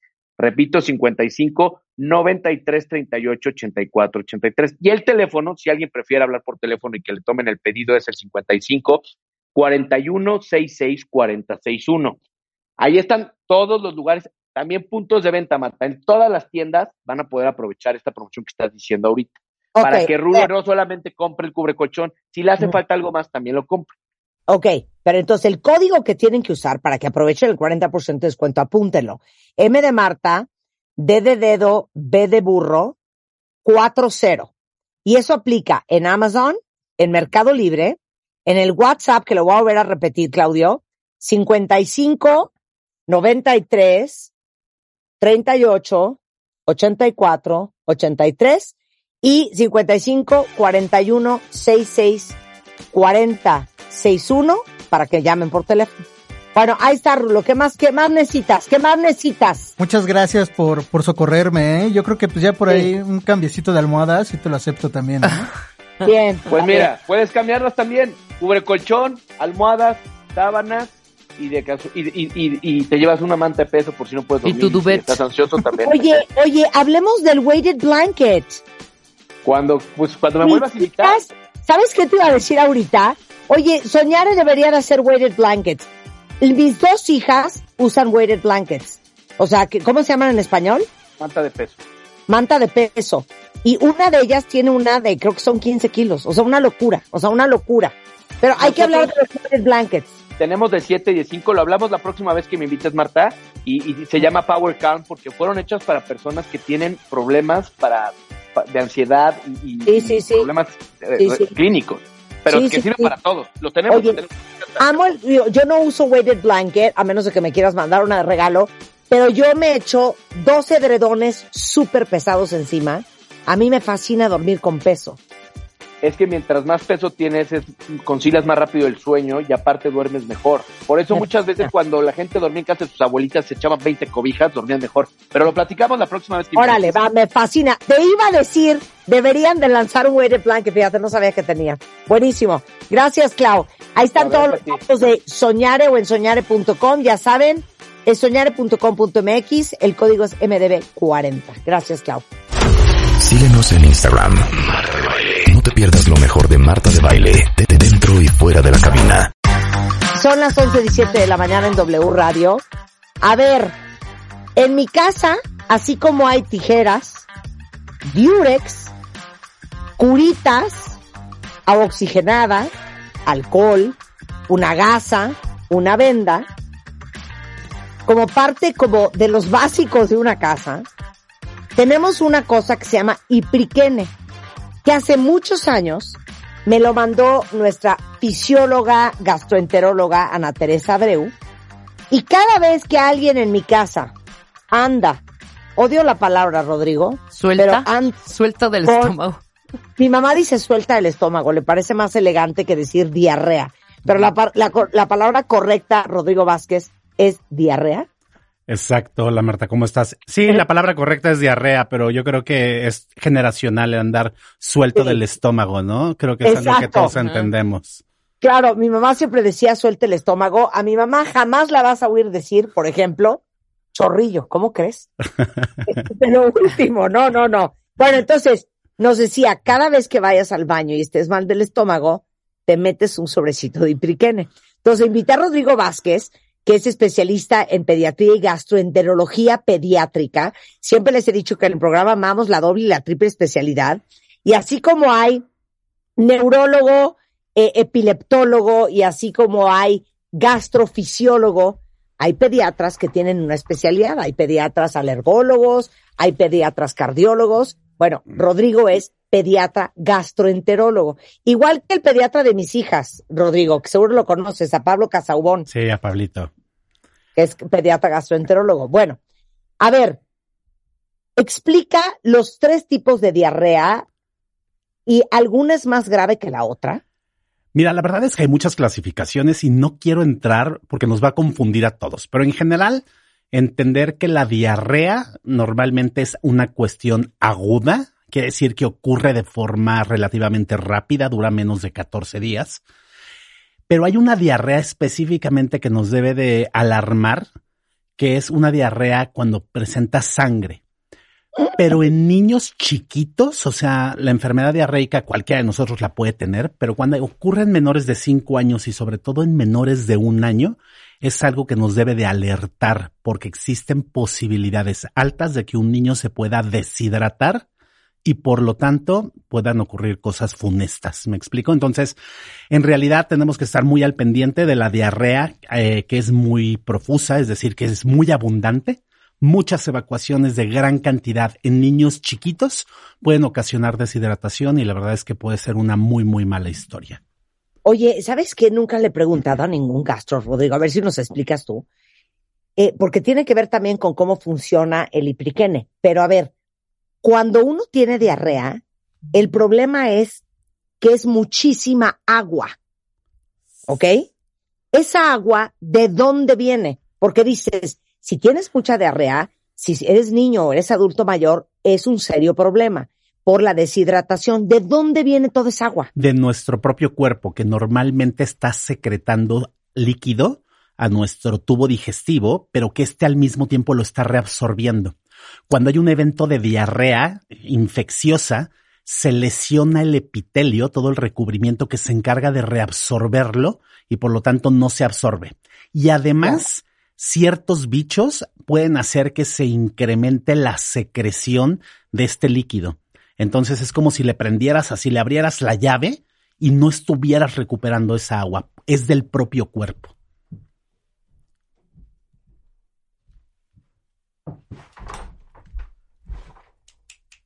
Entonces, a ver, dime una cosa, ¿cómo identificas qué tipo de diarrea tiene tu hijo? Mira, la verdad es que lo más importante no es identificar el tipo de diarrea, sino es identificar primero que tiene diarrea, es decir, evacuaciones disminuidas de consistencia, y eso lo tienes que dar cuenta desde la primera evacuación. A lo mejor cualquiera de nosotros nos da una evacuación disminuida de consistencia diarreica y no va a pasar mucho, pero un niño con la primera evacuación se puede deshidratar. Por eso es importante identificar que todo niño que empiece con una evacuación diarreica, lo antes posible empezar la restitución de ese líquido. El tratamiento de la diarrea aguda eh, siempre va a ser, o sea, son dos pilares importantes. Uno es rehidratar y realimentar. Entonces, rehidratar es siempre muy adecuado, así como tu mujer precavida, tienes ya tu diosmectita o tu ipriquene ahí puesto, también tendrías que tener tus soluciones de rehidratación oral, así en la alacena y sobre Oye. todo en niños menores de 5 años. 100%, pero estamos hablando desde qué, desde, eh, ¿cómo se llaman? Electrolitos. ¿cómo se llaman? Ele- soluciones de rehidratación oral, electrolitos orales. Sí, exacto. Eso es lo que tenemos que tener. Pueden ser ya desde sobrecitos o las preparaciones que ya vienen hechas, ¿no? Eso uno lo debería de tener todas las personas, idealmente, que tengan niños menores de 5 años, pero sobre todo los menores de un año tendrían que tener sus soluciones ahí para que con la primera evacuación diarreica empiezan a administrar esto en lo que lo llevan con el médico para que sea revisado. Ok, ¿qué más podemos hacer? Y háblame de la, me fascina el nombre, diosmectita. Fíjate que Ese, es el componente. Es el de lo componente. que se conoce comercialmente como el, los sobrecitos de ipriquene. exacto. Que perdón, ya sé que uno no debe de decir esto, pero lo voy a decir. Sabe delicioso. Es muy, No es- sabe riquísimo a galleta Sabe- María. Sabe delicioso. Sí, como ¿verdad? Ok, Mira, la diosmectita es una, es como si fuera un remedio ancestral, porque literalmente es una, es una arenilla, es una arcilla. Eh, esto tiene millones de años, bueno, no millones, miles de años en los cuales se ha utilizado para, el- para tratar precisamente esas diarreas. Tomaban, consumían ciertas cantidades de arcilla y con eso veían una recuperación. Hace cuenta que es como si fueran eh, hojuelas, por así decirlo, que eh, así inclusive de la forma medio hexagonal, que se van apilando una con otra y lo que hacen es formar como si fuera una capa protectora sobre el intestino que está dañado.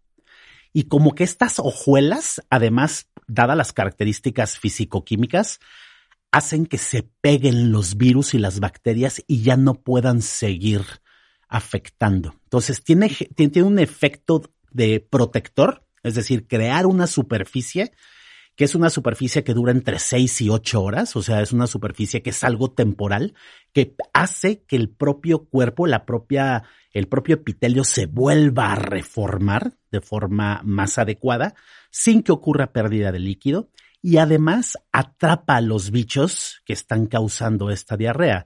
Es por eso que es un aliado súper estratégico, muy, muy importante que solemos utilizar de forma temprana para el manejo de la diarrea en niños, en adultos, en todos. por eso. Casa que se respeta tiene diurex y tijeras. Casa que se respeta tiene que tener ipriquén. ¿Estás de acuerdo? Ahora, ¿cómo se usa? ¿Cómo se usa el, el ipriquén en niños? La verdad es que lo, o sea, se utiliza cada uno de esos sobrecitos, se diluye en 50 mililitros, ¿no? De, de ¿Agua? agua, Ujú. de agua, y vamos para adentro, se lo toma. Se puede utilizar cada 8 a 12 horas. Y eso durante el tiempo en que esté las evacuaciones aguadas. Pero la- lo ideal es que siempre acudas con tu médico para que te indique la dosis adecuada. Claro, pero oye, llegar ya también informada al pediatra y poderle decir, oiga doctor, pero pues el ipriquene qué? Le doy el ipriquene al niño y cómo se lo voy a dar. O sea, que ustedes digan, yo estoy informada, sé que existe la diosmectita, que es buenísima cuando existen cuadros diarreicos. Entonces dígame usted, doctor pediatra, el ipriquene cómo y el ipriquene cuándo. Claro. Exacto. Recordar, esto es un aliado. Esto no sustituye de ninguna forma las Claro. soluciones de rehidratación oral, que son básicas, O ni una realimentación temprana. necesarios. Y los antibióticos, pero solamente cuando sea necesario, porque la inmensa mayoría de las diarreas no requiere antibióticos ni antiparasitarios. Y eso es un punto Bueno. muy, muy importante. Ok, Rodrigo, acomídete. Si alguien de ustedes necesita un pediatra que sea gastroenterólogo, ¿dónde te encuentran a ti? Mira, por Instagram me pueden buscar en arroba DR de doctor, DR Vázquez Frías. Y ahí están los datos que para que me puedan contactar. Perfecto. Y acuérdense que se llama Ipriquene y deben de tenerlo en su casa como parte de su canasta básica. Con esto hacemos una pausa. Estamos de regreso en W Radio. Vamos a hablar con otro gastroenterólogo, nada más que este es solo de adultos. Viene Diego Angulo del Hospital ABC y vamos a hablar de la pancreatitis, que es súper común. Increíblemente, eh, mucha gente lo padece y a veces no están ni enterados. Entonces les vamos a contar qué es la pancreatitis al volver y acuérdense más adelante. Tenemos a Matthew Hussey, nuestro coach del amor desde Los Ángeles. Vamos a hablar de love bombing. ¿Cómo saber si eres una víctima de esta práctica en el amor? Al regresar, antes de la una en W Radio. Escucha todos nuestros contenidos en Amazon Music. Búscanos como Marta de Baile. Son las 11.33 de la mañana en W Radio. Te digo una cosa, Diego Angulo, gastroenterólogo mío de mi vida.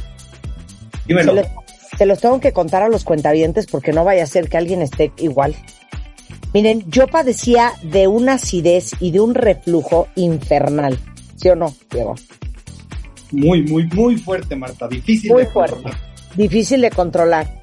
¿Y saben qué le tenía escondido a mi doctor? Porque no pensé que era relevante contárselo. Y un día dije, ¿no será que esto me tiene totalmente descompuesta? Y lo dejé, lo cual me duele muchísimo. El té negro. El té negro. ¿Y to- cuánto tomabas de té negro, Marta? Pues yo creo que me habré tomado cinco o seis tazas de té negro al día. Porque aparte lo tomo en la mañana caliente, pero a lo largo del día frío. Entonces ahora estoy tomando té de manzanilla que lo desprecio con toda mi alma. Desprecio el té de manzanilla, pero ya no estoy tomando té negro y estoy mucho mejor. Pues sí, Puede es ser. que. Puede sí, claro ser. que puede ser, sí, porque tiene ciertos componentes que son irritantes. Y también lo que pasa es que el exceso de muchas cosas es lo que causa el daño. Y es muy importante que te diste cuenta, Marta. Eso es lo que trato siempre de decirle a los pacientes. Tienes que hacer como una introspección de lo que haces todos los días y qué puede estar ocasionando el problema. Sí, Pero- y nunca hubiera pensado yo que el té negro, pues me imagino que por el tanino, este, iba a ser un problema. Pero bueno, Sí. Y Pues yo les- rompiéndome la cabeza. le- les quería reportar eso, cuentavientes, porque estoy muy triste tomando té de manzanilla. Muy triste. Es lo único que quería decir esta mañana. En fin, Diego Angulo, cuentavientes, es mi gastro, es gastroenterólogo por la UNAM, eh, tiene una subespecialidad en endoscopía, certificado por el Consejo Mexicano de Gastroenterología y el Consejo Mexicano de Endoscopía Gastrointestinal. Es miembro de the American Gastroenterological Association, the American Society of Gastrointestinal Endoscopy y está en el Hospital ABC aquí en la Ciudad de México. Y hoy vamos a hablar de la pancreatitis. Oye, me, me impresionó mucho saber que es algo súper común y que entre 20 y 80 personas por cada 100 mil la padecen y ha aumentado en los últimos 10 años por obesidad, alcohol y algo que se llama coleliatiasis. Coleliatasis, no tengo idea qué es eso. Marta, feliz de estar contigo otra vez y este tema que realmente es apasionante para los gastroenterólogos. El páncreas es un órgano que realmente es muy importante, hace unas funciones extraordinarias en el cuerpo, pero cuando se enferma nos pone de cabeza a todos porque puede ser grave, grave, gravísimo. Oye, es que te- les digo que me trauma. Eh, ustedes que ya son, gracias a este programa, expertos en cáncer, sabemos que si hay un cáncer devastador, es el cáncer de páncreas. Que cuando te dicen, ah, no, es que tiene cáncer de páncreas, híjole. Bueno, ¿saben quién se murió de cáncer de páncreas? Eh, Steve Jobs, por ejemplo, ¿no? Exacto. no hay escapatoria. Entonces, ¿por qué les da tanta angustia a los doctores que se enferme el páncreas? ¿Y qué, qué doctor es el dueño del páncreas? ¿El gastro? El gastro principalmente es el que vemos el páncreas. Ya empieza a haber ciertos eh, lugares donde te puedes especializar solo en páncreas, en algunos lugares de Estados Unidos, y hay pancreatólogos que cada vez son más frecuentes porque no, no había, pero en general los que vemos el páncreas son el gastroenterólogo y en ocasiones necesitamos al cirujano porque, porque parte de lo que hace que se enferme el páncreas es lo que bien dijiste, bueno, mal dijiste porque se llama colelitiasis. Cole Este, es que es cuando se forman piedras en la vesícula y se pueden complicar en una pancreatitis. A ver, pero ¿por qué les preocupa tanto cuando el páncreas se inflama? Ok, es, es que nunca sabes cómo va a responder el, el paciente. Y cuando el paciente llega con unas pancreatitis, cuando llega pan- con pancreatitis, o sea, llega con dolor abdominal o urgencias, que eso es lo típico, Marta, llega con un dolor fuerte, fuerte, fuerte en la boca del estómago, que se va hacia la espalda y, la me- y, y- y no se quita con nada. Eh, eh, y tú diagnosticas pancreatitis con laboratorios, etcétera, que ahorita platicamos, el paciente puede tener una pancreatitis leve, que puede ser un par de días de dolor, o una pancreatitis que acabe en terapia intensiva muchos, muchos días. A ver, espérame un segundo. Ni modo. ¿Dónde está el páncreas en el cuerpo? El páncreas es un, órgano que está como atrás del estómago, ¿ok? Ajá. Y tiene dos funciones principalmente. Tamaño, tamaño del páncreas. Tamaño deben ser unos gramos, o sea, unos par de centímetros. Es muy chiquitito el páncreas. Si está No, atrás del dá- dámelo, dámelo en una fruta. en una fruta debe ser como la mitad de una, de una banana, de un plátano, más o menos. Ok, la mitad O sea- de un plátano está atrás del estómago, ¿a qué altura? Está atrás del estómago, muy pegado a la vesícula biliar y al hígado. O sea, en una zona que está eh, justo en el epigastrio y en el hipocondrio derecho. O sea, atrás de, la, de las costillas, digámoslo así, del, del, del hueco del estómago. Pero qué grueso, porque yo hubiera pensado que si me duele el páncreas, me dolería como la parte media del flanco derecho. Nunca hubiera pensado que si te duele el páncreas, pareciera que te duele el estómago. Parece que te duele el estómago, pero es tan fuerte el dolor y se va hacia la espalda. Dicen que es como si tuvieras un sable en la boca del estómago que se te va hacia la espalda. Y curiosamente, la única posición que los pacientes dicen que sienten alguna mejoría es como posición fetal. Entonces los pacientes llegan así como encurvaditos y esa es como una posición que les aliviana un poco el dolor, pero es un dolor muy intenso, Marta, muy, muy intenso. Si alguien de ustedes ha tenido pancreatitis, que nos, que nos cuente cómo le, cómo, cómo se dio cuenta. Oye, Pero Mario entonces, Guerra le dio pancreatitis, Marta, ¿te acuerdas? Sí. Dolor en la parte alta del abdomen, eh, se te va a la espalda, eh, náusea, Te da- vómito. te da ¿qué- mucha, te da mucha náusea, mucho Ajá. vómito, y eh, la verdad es que no, no hay forma de, de- de- de estar en casa. Entonces, los pacientes con esta sintomatología, después de, de- de tomarse algún medicamento, automedicarse y demás, acaban en, en- en- en urgencias, porque es un dolor que no te suelta y no te va a soltar hasta que, hasta que hagamos algunas medidas. El páncreas tiene una cosa muy importante, Marta, es que tiene una función digestiva que es vital para poder digerir los alimentos, porque el, el páncreas secreta las enzimas más importantes para carbohidratos y para, para grasas. Y tiene otra función fundamental, que es la producción de insulina. La insulina, que es la que conocemos muy bien, porque si hay problemas con la insulina es cuando hay diabetes y problemas con el azúcar, es secretada por el páncreas. Entonces, esas son las dos funciones más importantes del páncreas. La digestión de ciertos alimentos y el control de la glucosa en el cuerpo. Entonces, cuando se enferma, vamos a tener problemas importantes en estos dos. Ok, ¿por qué te da pancreatitis? Ok. Las dos principales causas en este país es alcohol, el consumo de alcohol. Entonces, a veces pasa en los adolescentes que tienen consumos exagerados de alcohol, se estimulan las enzimas pancreáticas y se produce una pancreatitis. Oye, espérame un segundo. Importantísimo que escuchen los papás, porque hoy en día los chavos se están tomando como nunca en la vida, ¿eh? Y si un hijo tuyo llega a los 17, 19, 21, 15, que le duele cañón el estómago, nunca pensarías que a un niño tan joven o a una niña le está dando pancreatitis. Sí, ¿Estás de por los acuerdo? totalmente. ¿Y has tenido adolescentes con pancreatitis? Sí, un paro, sí, claro, llegan al, llegan a urgencias después de una, de una buena borrachera. Es que sí, No, bueno. como dices tú, son los consumos excesivos de shots, este, 20 mil cosas, y pues acaban en el hospital con pancreatitis graves y Pero qué bueno saberlo como papás, porque nunca pensarías que a un niño tan joven le puede dar pancreatitis. Ok, entonces, el exceso de alcohol, ¿qué más? el exceso de alcohol. La otra causa muy importante en este país es la producción de piedras en la vesícula. No quiere decir que tuvimos además un programa muy interesante aquí sobre, sobre las enfermedades de la vesícula biliar, pero que se forme una piedra dentro de la vesícula no quiere decir que te da pancreatitis, pero si esa piedra se llega a salir del conducto de donde drena la bilis, muy probablemente puede tapar el conducto del páncreas y producirte una pancreatitis, que creo que hoy en día es la causa número uno de pancreatitis en el mundo, que se llama litos en la, en, la vesícula biliar que se fugan y tapan el conducto.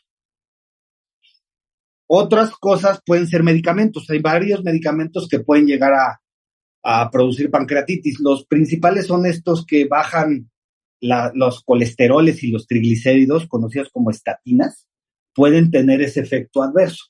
¿A qué paciente le va a dar y a qué otro paciente no le va a dar? Eso no lo sabemos, es una cosa que no tenemos mucha explicación. Pero otra gran lección, todos los que están tomando medicamentos para el colesterol abusados estén pendientes de su páncreas. Ok, ¿qué 100%. más? ¿Qué otras, más? Causas, otras causas pueden ser cuando tienes los pacientes triglicéridos muy altos, que se les suben a miles, que a veces es por temas familiares o, o sea, genéticamente tienen hipertrigliceridemia, estos pacientes pueden tener pancreatitis. Otras pueden ser este, calcios elevados, eh, pero alguna malformación en, en- en- en los conductos biliares, pero principalmente creo que nos quedaríamos con medicamentos, con piedras y con alcohol, muy importante. ¿Qué tiene que ver la obesidad en este cuento? Es que la obesidad muchas veces aumentas muchas sustancias inflamatorias que estás como en un periodo de estrés orgánico, o sea, que y esto puede llegar a estimular la producción de más enzimas pancreáticas, que esas son las que van a autodigerir el páncreas. O sea, realmente la pancreatitis, lo interesante, Marta, es que estas enzimas que digieren la comida, cuando se activa una pancreatitis, lo que va a pasar es que va a autodigerirse el páncreas. O sea, se ataca el páncreas con estas enzimas y produce unos dolores tremendos y puede producir una cantidad de cambios en todo el organismo que por eso te puede llevar a una gravedad, a una, gra- a una gran enfermedad que es una pancreatitis aguda. ¿no? Ok, diabetes, ¿qué tiene que ver con pancreatitis? La diabetes, eso es una, una principal síntoma a veces de cáncer de páncreas, un paciente que de repente hace diabetes y que no hay control, que no hay control del azúcar, que no tiene los antecedentes, no tiene la obesidad, no tiene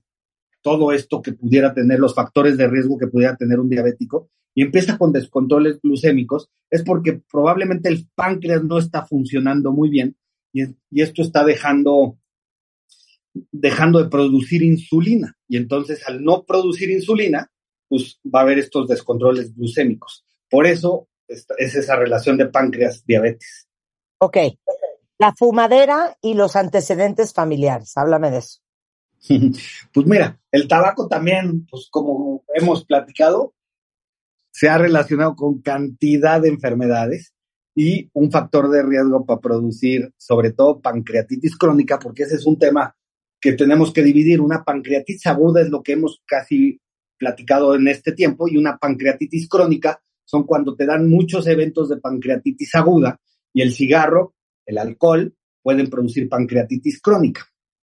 Y a la, y a la larga esto puede tener muchos temas, además de que el paciente tiene dolores, no digiere adecuadamente la, la comida y, y por lo tanto tiene una cosa muy interesante que se llama esteatorrea, Marta, que quiere, quiere decir que como no digieres bien la grasa, tus evacuaciones son como aceite. Y ese es un dato muy importante para tus cuentavientes. Cuando tenemos gotas como de grasa en, en el, baño, puede ser que tengas esteatorrea y puede ser que no estés digiriendo bien los lípidos. qué horror. O sea, lo que nos estás diciendo es, sí, fíjense también en su popó cuando vayan al baño. 100%, hay que, ahí puede haber muchas sorpresas y muchos diagnósticos. Y por ejemplo, hay muchos que tienen, que tienen el baño negro, ves este, las, lo- las tazas negras que no tienen idea luego a veces cuando sangran o demás.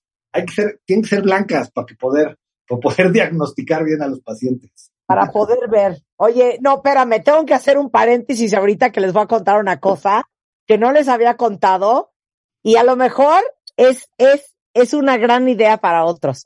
Mira, paréntesis, corchete. Oye esto, Diego. Estaba yo en noviembre, cuentavientes, pensando, ¿qué le regalo a Juan, mi esposo, de Navidad? Miren, me he roto la cabeza. Y de repente me llegó un rayo divino y dije, ya sé qué le voy a regalar.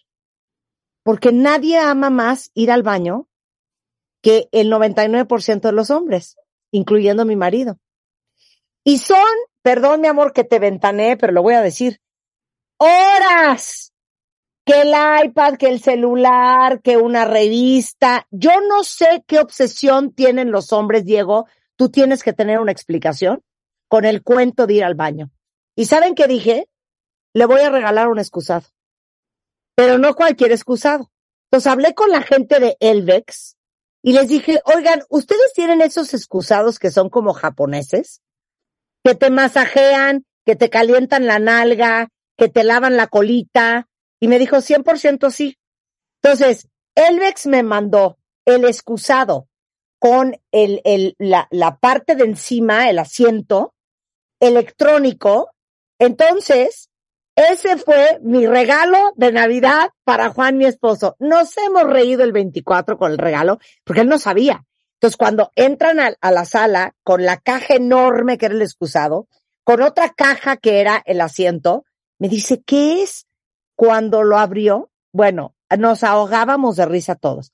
Ya está instalado, ya funciona, eh, asiento calientito, masajito, sale como una cosita que sale un chorrito, entonces te puedes lavar tu colita. El mejor regalo que has visto en tu vida, Diego. Ya no trabaja, o sea, ahí vive, ¿o qué? O sea, no me digas que no fue una genial idea para un hombre regalarle un excusado como japonés de Elvex. Oye, Pues qué elegante, pero sí es que es un momento, es en el momento que nadie te molesta, puedes hacer. Pero qué, no, neta, di, ne- neta, di, tú eres gasto, tú tienes que saber de esto. ¿Por qué los hombres aman ir al baño horas? Explícame esa psicología. No, o sea, desde luego los médicos siempre tenemos que decirles a los pacientes que pasen el menor tiempo del, de- de- que puedan en el baño, porque claramente si estás ahí todo el tiempo, pues te salen hemorroides y te salen fisuras, etcétera, etcétera. Pero sí, es un momento que los hombres usamos para estar eh, con la, o sea, Con ustedes mismos, iPad. con ustedes O sea, no- mismos. Exactamente, nadie nos molesta. Ahí. Bueno, me pareció que fue un regalo genial y, y triunfamos, triunfamos. Está muy feliz con su, con su eh, excusado Elvex tipo japonés. Bueno, cierro corchete informativo. Entonces, hay que ver que no vayas a tener grasa en tus evacuaciones. Y luego, O sea, eh, lo que hacemos nosotros cuando llega un paciente en- a, a urgencias con un dolor tremendo en la boca del estómago, lo que hemos platicado, eh, para diagnosticar esta enfermedad se tienen que, pedir unas enzimas en sangre, que eso lo hacen todos los laboratorios, que se llama amilasa y lipasa, que son las enzimas que se producen dentro del, páncreas, y nosotros medimos el nivel eh, para saber si están elevadas. Cuando están elevadas es cuando hay una pancreatitis, ¿ok? Y tenemos que hacer algunos estudios de imagen para saber qué tan inflamado está el páncreas. Generalmente hacemos una tomografía y vemos y se ve cómo se, dematiza y se inflama toda la zona alrededor del páncreas. Y es cuando tenemos que dejarlos, lo principal es darle vacación al páncreas, o sea, tratar de que produzca las menos enzimas posibles y eso es con ayuno. Por eso es importante que esté el paciente hospitalizado, porque no le podemos dar nada por vía oral. Y además a que ver, eso está bueno. Eso está bueno. Hoy, hoy, cada uno en su casa. ¿Cómo le das un descanso al páncreas? dejándole de dar lo que le estimula, que son alimentos, sobre todo carbohidratos, grasas, etcétera. O sea, generalmente ayuno completo y damos líquidos intravenosos 24, 48 horas para saber que el páncreas se va desinflamando. Ya, pero si nosotros en nuestra casa queremos poner a descansar el páncreas, ¿qué hacemos? Dejamos No, de pues, comer carbohidratos? Pues toma, tomas agua y té y, y esto, pero no tienes que, o sea, si tienes un páncreas sano, no tiene, no tiene por qué darle vacación. O sea, tiene que trabajar y producir sus enzimas y producir su insulina. Así que no, no tienes que darle descanso al páncreas. Tiene su chamba. Ok, muy bien. Bueno, ¿qué más nos faltó cubrir? Yo creo que sí vale la pena mucho hablar de cáncer de páncreas. Ya dijimos que es de los más, más agresivos y creo, sin temor a equivocarme, los que más mortalidad tienen en, en- en el mundo el cáncer de páncreas. Y parte del problema con el cáncer de páncreas es que como es tan silencioso y no nos enteramos nunca de hasta que ya produce como principalmente que te pones amarillo como una hepatitis. Este, es cuando nos damos cuenta y vamos al médico, porque no es, no hay, no hay forma todavía hoy en el mundo de hacer una prevención de cáncer de páncreas. Pero entonces el paciente cuando ya llega amarillo o ha perdido mucho peso o ya llegó con descontroles de glucosa, pues es cuando empezamos a estudiar al paciente y tienen y encontramos el cáncer de páncreas. Y muy pocas veces logramos encontrarlos en una etapa que pueda ser curable. Hoy en día sí ha avanzado muchísimo el tema oncológico en estos pacientes. Y antes, la- yo me acuerdo en, cuando estudiaba medicina que tú leías cáncer de páncreas y la sobrevida era de tres meses. O sea, los pacientes vivían tres meses desde que lo diagnosticaste. Y hoy en día, con los avances, ya viven muchos años. Claro. Bueno, ¿cada cuánto hay que checarse el páncreas? Páncreas realmente no hay que checárselo. Lo que sí hay que hacer, o sea, porque no, no está, no te puedes hacer tomografías. Cada, eventualmente no ha comprobado disminuir el riesgo de cáncer de páncreas. Lo que sí debemos hacer, Marta, todos, a partir de los 40, 45 años, revisarse cómo están tus niveles de sangre, dichos triglicéridos, colesteroles, cómo estás en azúcar, todos esos tipos de cosas, porque en el momento que empieza a haber una irregularidad, tú ya puedes empezar a estudiar al paciente por si pudiera haber algo mucho más grave por ahí. Muy bien, el doctor Diego Angulo Cuentavientes es gastroenterólogo. Lo encuentran en el hospital ABC, es Doc Angulo DIE. Gracias, Diego. Gracias a ustedes. ¿Olvidaste tu ID de cuenta viente? En martadebaile.com y participa en todas nuestras alegrías. Estamos de regreso en W Radio, son exactamente las 12.08 de la tarde. Y el día de hoy está con nosotros Matthew Hussey. Matthew Hussey es un súper conocido eh, autor de un bestseller por New York Times que se llama Get the Guy. O sea, consíguete al chavo. Es coach de relaciones, trabaja en la confianza personal de sus clientes y hoy vamos a hablar de algo súper interesante que se llama love bombing. O sea, cómo saber si eres víctima de esta nueva práctica en el amor. Hello Matthew, how are you my friend? Hi. Hi. it's good to be back. It's great to see you again. It's great to see you again.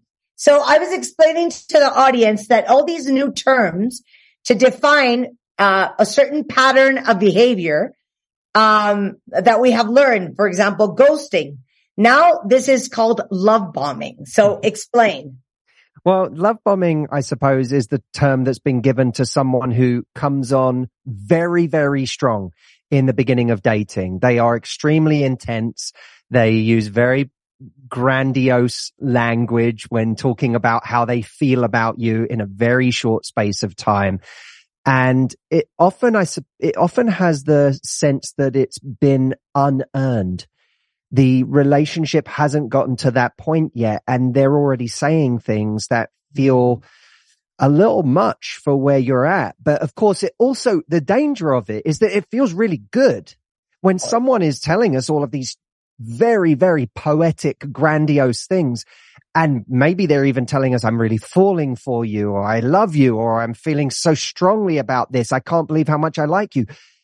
It's very addicting because you, you think, well, wow, this person, this is kind, you know, this feels a little much, but also It's very I have been- flattering. I've been looking for something like this in my life. I've been And looking for someone who's sure about me. Of course. And it's very flattering. Hundred percent. It's very, it's, it's very seductive. And so it, that seduction can take us away from our normal rational judgment of the situation. And the, the, the part about it that's really interesting is we now start to speed up because they're going at that pace and we think, well, okay, maybe I'll just go with it and see, you know, it feels really good where it's really exciting. It's really romantic. Let's just go with this. Okay, I cannot believe that that is what love bombing is. Y ahorita les explico lo que me acaba de explicar porque se van a ir para atrás. Because I've spent, okay, no, let, me say what you said in Spanish. Le digo a que ya aprendimos del ghosting y este es un nuevo término, apréndaselo cuenta bien, se llama bombardeo de amor. Y básicamente lo que dice Matthew es cuando te encuentras por la vida a una persona que con quien empezaste a salir, a quien conociste, y que muy rápido se muere por ti. Y te empieza a aventar una cantidad de amor, te empieza a decir unas cosas que de repente uno pensaría, oye, es demasiado pronto para que me esté diciendo todo esto, no me conoce tanto como para que se sienta así por mí, que te empiece a decir muy pronto, es que eres la mujer que yo he estado buscando, es que eres el amor de mi vida, es que estoy perdidamente enamorado de ti, es que quiero que seas la mamá de mis hijos, yo ya estoy seguro de que contigo quiero estar el resto de mi vida. Entonces, lo que dice Matthew, que es muy peligroso, es que es muy, es muy halagador. Es muy halagador cuando alguien se porta así contigo, porque número uno, alimenta el ego, pero número dos, lo peligroso de esto es que sin darte cuenta, tú pierdes tu lado racional y tu capacidad de análisis objetivo de la persona que tienes enfrente y empiezas a ser víctima de la velocidad a la que va o a la que quiere ir esa persona. Y le digo que me muero de risa lo que va, lo que acaba de decir, porque yo llevo muchos años diciendo que si hay algo difícil es resistir el amor. Cuando alguien se vuelve loco por ti, es bien fácil que te hagas bolas. So what I was telling you is I'm shocked of what you're, of what you're talking about because I've been saying for years that it is very hard to resist love. And it is very easy to get confused when somebody goes crazy about you. Hmm. And let me tell you a little story that I will share also with the audience. When I met my first husband, on the second date, he asked me to be the mother of his children. Prior to having sent me 120 red roses. He was like absolutely crazy about me. Crazy. I mean, he would send me flowers every Thursday. He would send me like this huge fruit bowl every Tuesday. He would tell me every single day how wonderful I was. Cut two, I got married. Cut B, I got divorced. So I've been telling everybody, when somebody loves you so much, it is so easy to make mistakes. So I have so much to say about what you just said. oh yeah, I got married, I had two girls, and then I got divorced. Here's the thing. It, if we kind of s- build this stage by stage, what does it mean when someone does this? Okay. On the extreme end of the spectrum, you could say this person is a narcissist. And what narcissists want is for you to fall in love with them as hard as possible so that they can validate themselves because narcissism is associated with high levels of insecurity. Mm-hmm. So I need you to reflect back at me how amazing I am. And how do I get you to do that? By making such grand gestures and doing so much for you, whether it's flowers or this or that, or telling you these amazing proclamations of love that you think I'm the greatest person that's come along in your life. And you then celebrate how amazing I am. So there's that end of the spectrum. Okay, Now- stop. Let me say. Dice, a ver, cuando una persona se vuelve loco por ti demasiado pronto y te avienta estas bombas de amor sin ninguna razón lógica, porque francamente ni te conoce, hay dos espectros, dos lados de este espectro que pueden explicar la razón. Una, porque son sumamente narcisistas. Y recuerden que el narcisismo viene de una profunda inseguridad.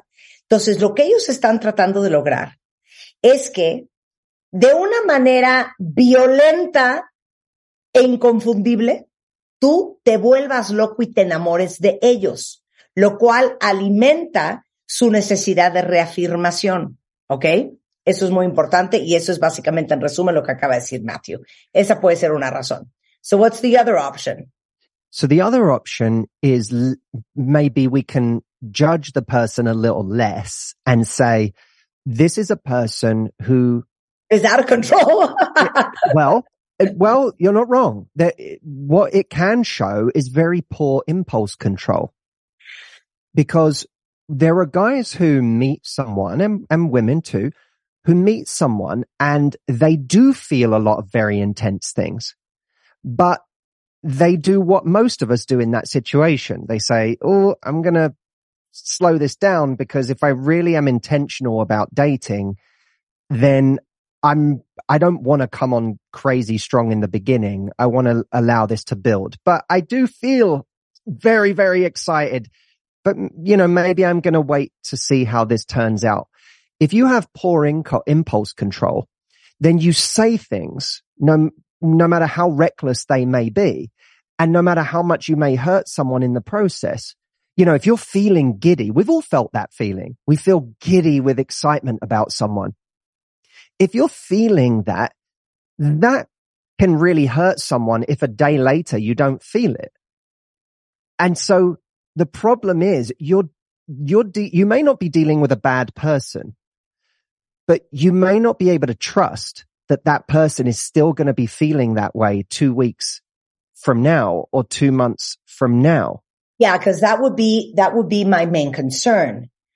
Um, not only poor impulse control, but also um, his perception, his true perception of reality. It's a projection, not Exactly. a perception. Is he is he seen straight? Um, is he in love with love? Because clearly it's not me. He barely knows me.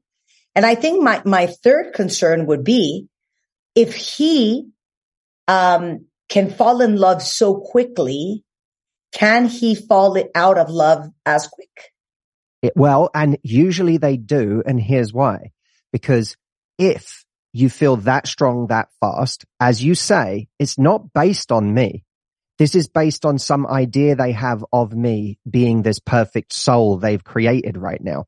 And when I turn out not to be that person, that's usually when that person falls out of love and continues the search for the perfect soul that they're looking for. So they're not really looking for a real relationship with a human being. They're looking for some idea of perfection that they have in their head. And in the beginning, when they don't know a lot about a person, they can construct that image in front of them. But the more they get to know someone and the more someone's flaws appear, uh, the quicker they're able to fall out of love. And that's very avoidant behavior is constantly looking for the perfect person. And every time someone has cracks, every time someone has flaws, you fall out of love with them and you continue the search. Oh my God. Dice, a ver, eh, te- les voy a decir qué es lo peligroso de alguien que usa el love bombing como estrategia. Pueden haber tres razones y yo le digo, a mí lo que más me preocuparía es sentir que es una persona totalmente fuera de control. Y me dice, no estás nada errada, porque una persona que se depleta, que se vacía, que se vuelve a ese nivel de locura y se vuelca sobre ti, puede ser un síntoma y puede ser una manifestación de pobre control del impulso.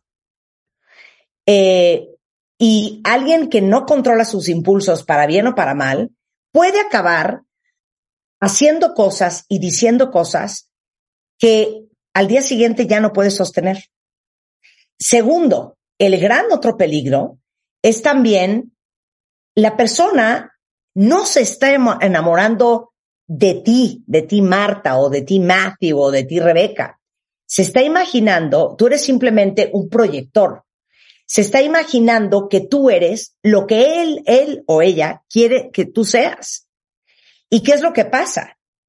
Que una vez que te empieza a conocer y que se da cuenta que no eres esa persona perfecta que él imaginaba que eras, pues la rapidez con que se enamoró también se va a terminar de desenamorar. Porque no es la persona de la que está enamorada, es de esta construcción eh, fantasiosa, ideal, que tiene de lo que debería de ser la persona. Entonces, si tú acabas siendo víctima de eso, igualmente vas a quedar con el corazón roto. So, if you get all excited about this person being so excited about you, the probabilities of you getting your heart broken and that you end up feeling that there's something awfully wrong with you is very high. Very high. Very high. And, and that's why you have to do, you actually have to do, you know, everyone, people like the idea of like, trust your instincts. Mhm. That's a, that can be a dangerous phrase because instincts can go one of two ways. Sometimes our instincts, it's like they're telling us something is wrong. But sometimes our instincts say, this feels really good. Go all in. Yeah. And I remember I had a, a boxing instructor who said to me, your instincts can get you killed. He said, in a, in a fight, your instinct, if I throw a punch at your face, your instinct is to blink. That's your instinct. And hmm. blinking, going blind at the time a punch is being thrown at you is not a good idea. You need to train yourself to do what's unnatural, which is to move or block or actually keep your eyes open. It's the same in dating. Sometimes we have to train ourselves to do what doesn't feel natural. And what doesn't feel natural is someone's going at a certain pace. I am going to slow them down, even though I may want to run away to Italy with them. I may want to take a month off of work and see them every day. I may, I may want to, but I'm instead, I'm going to, I tell people trust your training, right? What's my training? My training is I only know who someone is by the average of their actions over time. Eh? I do not know who someone is by who they are on the first weekend, no matter how wonderful that person is. That is pure wisdom. My God. Okay, so let me say that in Spanish. Dice, a ver, ¿ves que mucha gente te dice, te digo algo? And that's something that a lot of friends will tell you. Just follow your heart, which is basically the same thing as follow your instinct. That is the most dangerous piece of advice I've ever heard. Mucha gente te dice, ¿sabes qué, hija? Sigue tu instinto. O en otras palabras te dicen, sigue tu corazón. Y dice Matthew, es peligrosísimo. A veces seguir tus instintos y seguir tu corazón te puede matar. Y dice, recuerdo mucho lo que me decía mi coach de box, que decía, oye, tu instinto cuando tú le vas a pegar a alguien en la cara o cuando alguien te va a pegar en la cara es automáticamente parpadear. Ese es tu instinto. Eso te puede matar. Entonces tú tienes que entrenarte, entrenar tu cuerpo a reaccionar de una manera que no es natural, que no es cerrar los ojos y parpadear, que es a lo mejor voltear el cuerpo, parar el golpe, mantener el ojo abierto, ver el golpe venir. Eso no es natural. Y eso es lo que tienes que hacer. Entrenar a veces a tu cuerpo a hacer las cosas que no son naturales. Y es lo mismo en el amor. Tienes que entrenar a tu cuerpo a no reaccionar de la forma natural. Que obviamente si alguien se vuelve loco por ti, si alguien te ama y te adora, por supuesto que te mueres de tentación de dejar el trabajo un mes, salir corriendo con la fulana o el fulano a Italia a una vacación. Oye, no nos vayamos lejos. Dejar a tu familia, divorciarte, irte con el hombre. Y esas cosas no siempre son una buena idea. Porque la única forma en que tú puedes verdaderamente conocer a alguien es cuando puedes sacar el promedio de todas sus acciones en el tiempo. Y eso, señores y señoras, casi nunca sucede en una semana. No puedes conocer a alguien en una semana. So, uh, what I actually added, added to what you said is obviously, obviously, sometimes you even make crazy decisions as forget it. I'm going to divorce my husband. I'm going to leave this house and I'm going to just go marry and elope with this guy. And then six months after you're crying because you didn't even know him. That's another example. ¿No? how, how you get, can get yourself killed by following your heart. Ya explicamos eh, cómo sucede, ya explicamos cómo te das cuenta que eres uno y cómo te puedes hacer mucho bolas, como yo se los llevo diciendo años, es bien difícil resistirte al amor. Porque cuando alguien se vuelve loco por ti, es muy halagador. Y si encima de eso tú tienes problemas de autoestima, tú sientes que no tienes pegue, tú sientes que no has logrado armar una pareja con nadie, y viene una fulana o un fulano que está desquiciado por ti, es muy tentador no aceptar. And what I was saying, um, after giving everybody like a small recap of what we were talking about at the beginning of the show is if you have self-esteem issues, if you have not been particularly successful with guys, if you feel that you haven't been able to create a good relationship with a, with a man or a woman, it is very easy that you end up succumbing to a love bomber. That's right. If you've been, and, and if you've been single for a long time, or also people who are susceptible are people who have come out of a long marriage. And so they haven't spent a lot of time dating. They've just been in this one relationship. So they're not used to this kind of a pattern. It, you, it sneaks up on you. And especially if you're coming from a place of scarcity where you think, well, I don't want to, if I slow this person down, I might lose them. And this is the first person that's shown me any interest in the last two years, you know, Yeah. or the last five, or, you know, maybe there have been people that have shown me interest, but this is the first one in a long time who's shown me interest who I'm attracted to Yeah, I better get on that bandwagon. completely because that feels really, really rare to me. Ok, eh, le, digo, el problema es que cuando vienes de, de, de un historial de cero le armado con un hombre, eh, no tengo tanto pegue, tengo problemas de autoestima y de autoconfianza, viene esta persona y se vuelve loco. Si tú vienes de la escasez, o dice Matthew, o que llevas mucho tiempo casada y te divorcias y aparece un fulano que se vuelve loco por ti, si tú vives desde la escasez y la austeridad, pues claro que hay una cierta preocupación de pensar, híjole, es el primer cuate que se vuelve loco por mí, es el primer cuate que me dice estas cosas, o mujer, ¿eh? Híjole, pues mejor me subo este pinche tren porque a lo mejor ya no viene otro. Ese es el gran problema. So we have, Matthew, three tests that will allow us to know if the person you are seeing now or anybody is seeing is a love bomber or someone that can truly make you happy. Yes, exactly. The, the- and these are three simple things. The first one is to ask, is what I'm receiving from this person organic to the stage of knowing each other that we are actually at? And, and you can ask yourself, if I were giving this to somebody at this stage, would I feel strange? Would I feel a bit embarrassed? Would I feel like they're going to think I'm moving way too fast? And if you would feel that way, then ask yourself, what's happening with them that they're giving me all of this? Now look, some people move really, really fast together and they end up happy together. So it's fine. It's not impossible, but you have to take a, a really beautiful phrase is in your own mind. I mean, is we'll see. Whenever someone is doing something early on that feels very fast and your friends say, Oh my God, that's so romantic. That's this. That's, oh my, you know, you have to tell yourself and your friends, we'll see. We'll see. Well, see allows you to take a pause. It doesn't mean judging someone and going, Oh, this must mean this, or you don't have to suddenly become a detective figuring out who they are. You just have to say, we'll see.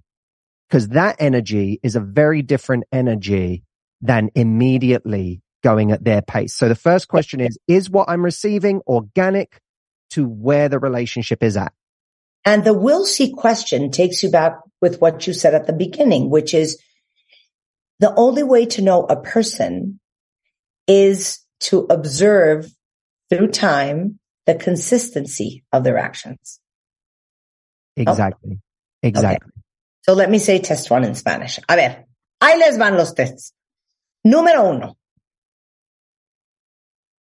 Tienen que pensar si el nivel de atención, de enamoramiento, de locura, de desborde que tiene esa persona por ustedes es acorde a la etapa, al momento de la relación. ¿Ok? Si es orgánico, si se siente natural, inviértanlo. Si ustedes fueran así con alguien, si fuera al revés, ustedes sentirían que es demasiado fuerte, que es demasiado pronto. Esa es una muy buena eh, manera de preguntarlo. Y piensen en lo siguiente, que normalmente cuando uno está en una situación así y tiende a caer, tiene que usar una palabra que es mágica y que es clave, que es veremos. Ahora sí que veremos. Cuando tus amigas te digan, oye, qué divino cuate, no puede ser, qué romántico, qué adorado, no puede ser las flores que te mandó y el poema, ustedes contesten, vamos a ver. Porque eso refuerza lo que dijo Matthew al principio, que la forma en realidad de conocer a la persona es el promedio de su conducta a lo largo del tiempo. ¿Vamos claros? Esa es la prueba número uno. Test number two. How do they react when you try to slow things down?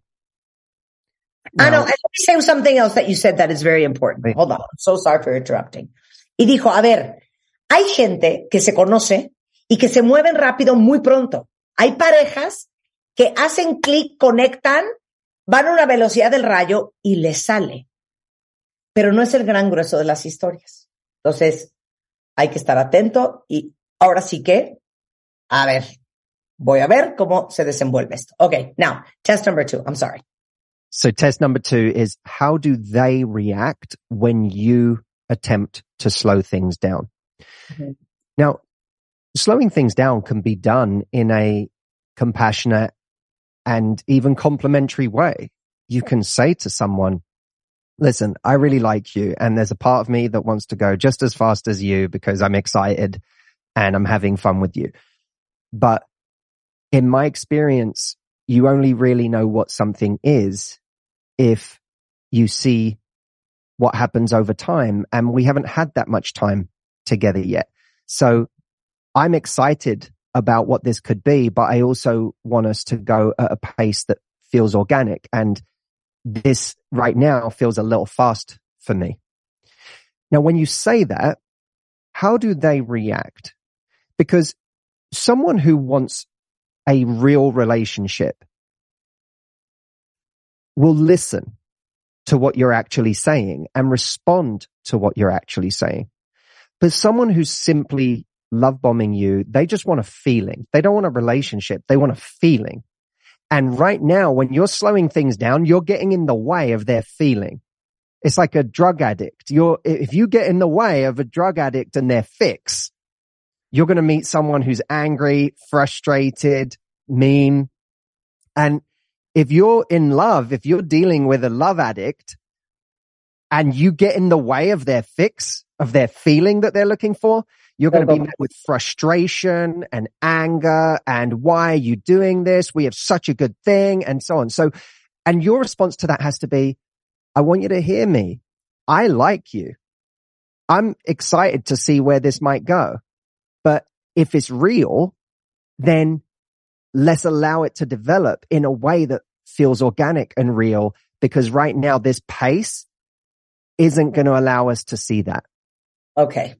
Dice, les voy a decir cuál es la prueba número dos para ver si están como un bombeador, un bombardeador de amor.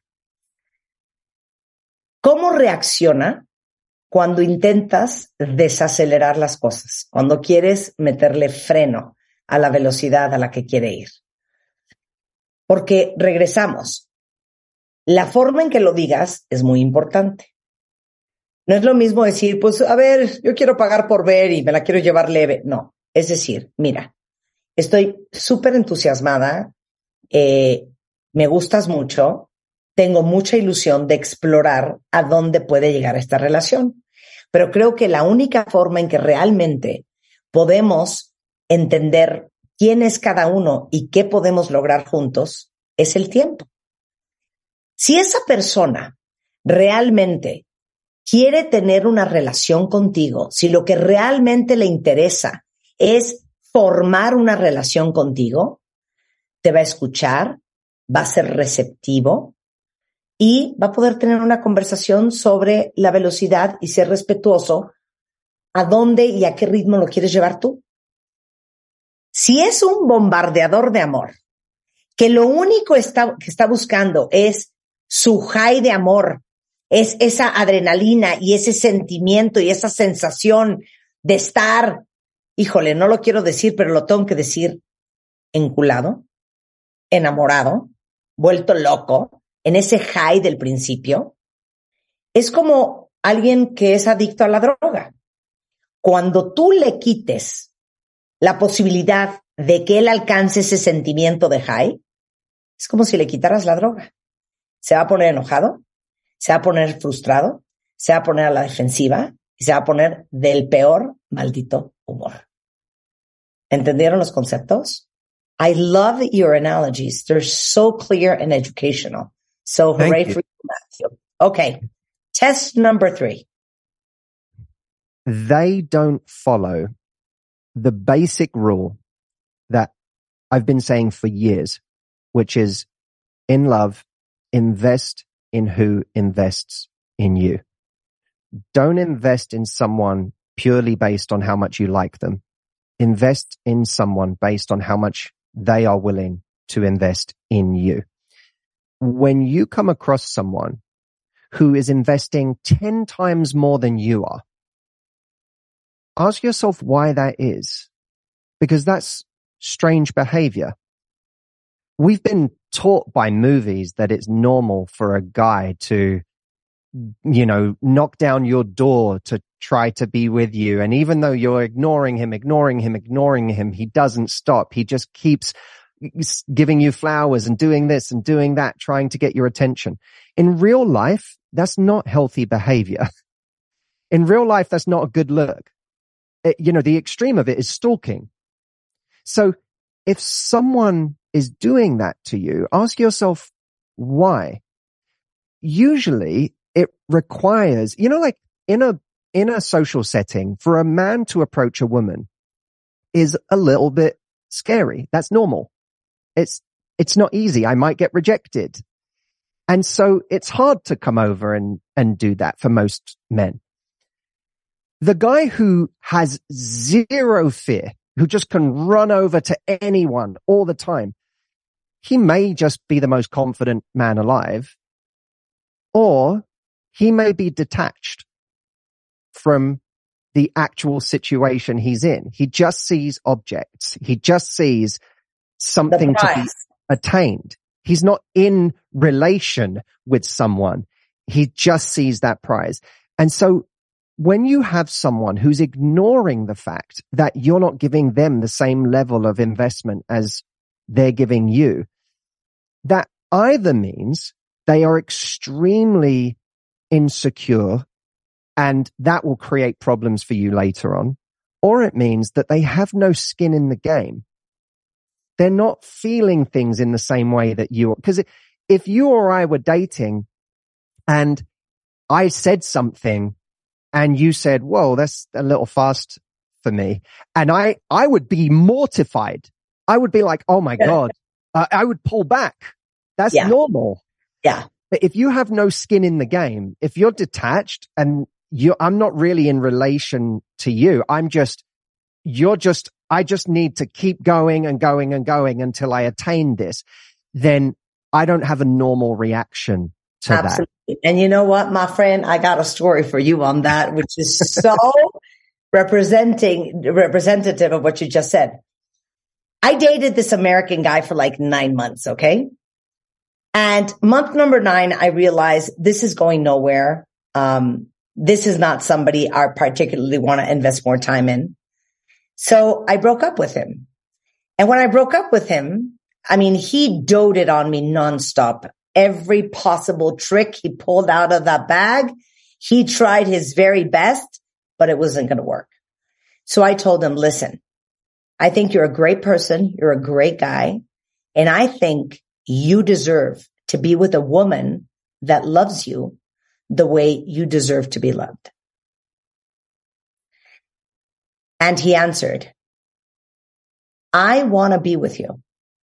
I do not care if you do not love me as much as I love you. That's when I said, okay, hail me a cab. I'm out of here. Right.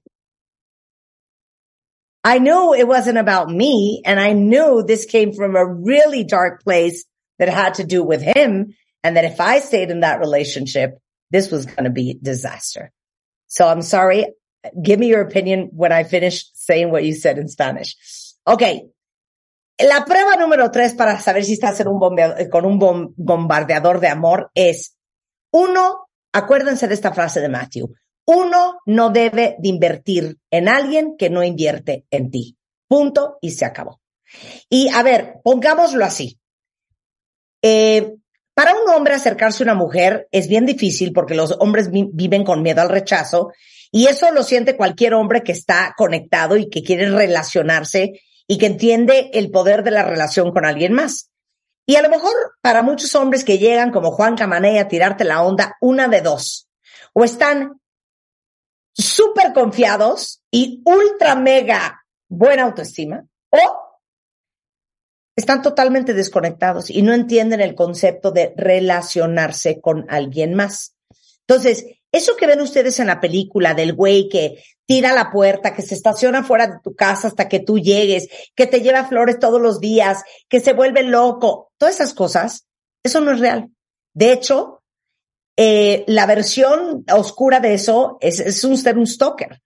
Entonces, tienen que tener mucho cuidado porque alguien que tiene ese grado de locura, que invierte en ti tanto, a pesar de que tú no estás invirtiendo en él, una de dos, o le da básicamente idéntico si tú inviertes en él porque él está obteniendo lo que él quiere que es el high, o es una persona tan insegura que está dispuesto a recibir migajas de ti, lo cual, largo plazo, sería también un problema. Did you like my example? Ah, no, le cuento que yo tenía un galán, salí nueve meses con él, se volvía loco por mí y un día dije, esto no va a funcionar. Entonces me volteé y le dije, oye, yo creo que hasta aquí llegamos porque tú mereces una chava que te quiera como tú mereces que te quieran. Y se volteó y me dijo, sabes que a mí no me importa que tú no me quieras tanto como yo te quiero a ti. En ese momento dije, pídanme un taxi y yo ya me largo de aquí porque esto en un futuro es un problema. So did you like my example? It's perfect. And it's a, it's a great example of someone who is valuing all of the wrong things. So this is someone who probably saw in you something that they thought they needed in order to be enough, whether it was success or status or beauty or your personality, your charisma. They saw something that they thought, if I get this, that's going to make me enough. That's going to make me worthy. And n- completely under or not valuing at all the most important part of a relationship, which is that we are willing to invest in each other at an equal level. You were telling him, I'm not there with you. I'm not going to be able to love you the way that you deserve to be loved. And he said, that doesn't matter. He said the most important thing you can possibly have in a relationship doesn't matter. Yeah. And that's when you know, oh, this person is not, we're literally applying a completely different yeah. paradigm to what a Yeah, we relationship don't have the same perception of what's important in a relationship. Correct. No, a ver, el problema de esa historia de ese galán tuyo es que lo más importante de una relación y el, y el, y el corazón de una relación es la habilidad que tienen las dos personas en invertir en ella. Entonces, si este cuate te dice, a mí me vale madre que tú no me quieras tanto como yo te quiero a ti, pues te das cuenta que este cuate tiene una percepción de las relaciones totalmente diferente a la tuya y que en realidad esa persona quiere que tú estés en su vida o por tu estatus o porque le pareces guapa o porque le diviertes o porque, pero no por la experiencia de estar en una relación con alguien. Amo a Matthew Hussey. Síganlo cuentavientes, es un genio lleno de sabiduría, es un gran coach de relaciones. Busquen su libro, se llama Get the Guy y es Matthew de Mateo, Matthew Hussey en Facebook, The Matthew Hussey en Instagram y Matthew Hussey en YouTube. Les pongo toda la información en mi Twitter para que ustedes lo sigan. My friend, as always, it is an absolute pleasure talking to you. Eh, just a final, final piece of advice for everybody that listened to this segment. Play the long game in love. Don't play the short game. The short game always gets people in trouble. the long game, it feels like it's slower, but it's actually faster because what's really slow is having relationships with the wrong people that take up years of your life. Exactly. Y dice, el último consejo que les voy a dar es que tomen el camino largo a las relaciones y no el corto. Piensen largo plazo y no corto plazo. Pareciera que es más largo, pero es la manera más eficiente, porque mucha gente pierde muchos años de su vida en malas relaciones con personas equivocadas. Matthew, a big kiss all the way to you. Thank you so much. And by the way, I just to, just to tell everyone, I know we're short on time. Uh, on the 15th, so the day after Valentine's Day, I have a global event online called Dating with Results. It's completely free, but I'm going live for 90 minutes helping anyone who is struggling in dating right now to find love this year. They can go and sign up at datingwithresults.com starting tomorrow. So, and depending on when people listen to this, it might already be available right now, but go to datingwithresults.com and you can sign up to that event. Fantastic. A ver, nos tiene una alegría. El 15 de febrero, un día después de San Valentín, va a tener un evento global. Se pueden registrar, es gratis y se llama Dating con Resultados. ¿Ok? Es, entonces entran ustedes a datingwithresults.com, les pongo la liga. Se pueden registrar a partir de mañana. Es gratuito, 90 minutos escuchando al gran Matthew Hussey. Así es que no se lo vayan a perder. Thank you, my friend. Take care. Bye bye. Eh, con esto nos vamos, estamos de regreso mañana en punto de las 10. Buen fin de semana, digo buen fin de semana, buen lunes y nos vemos el resto de la tarde en redes. Escucha todos nuestros playlists y contenidos en Spotify. Búscanos como Marta de Baile.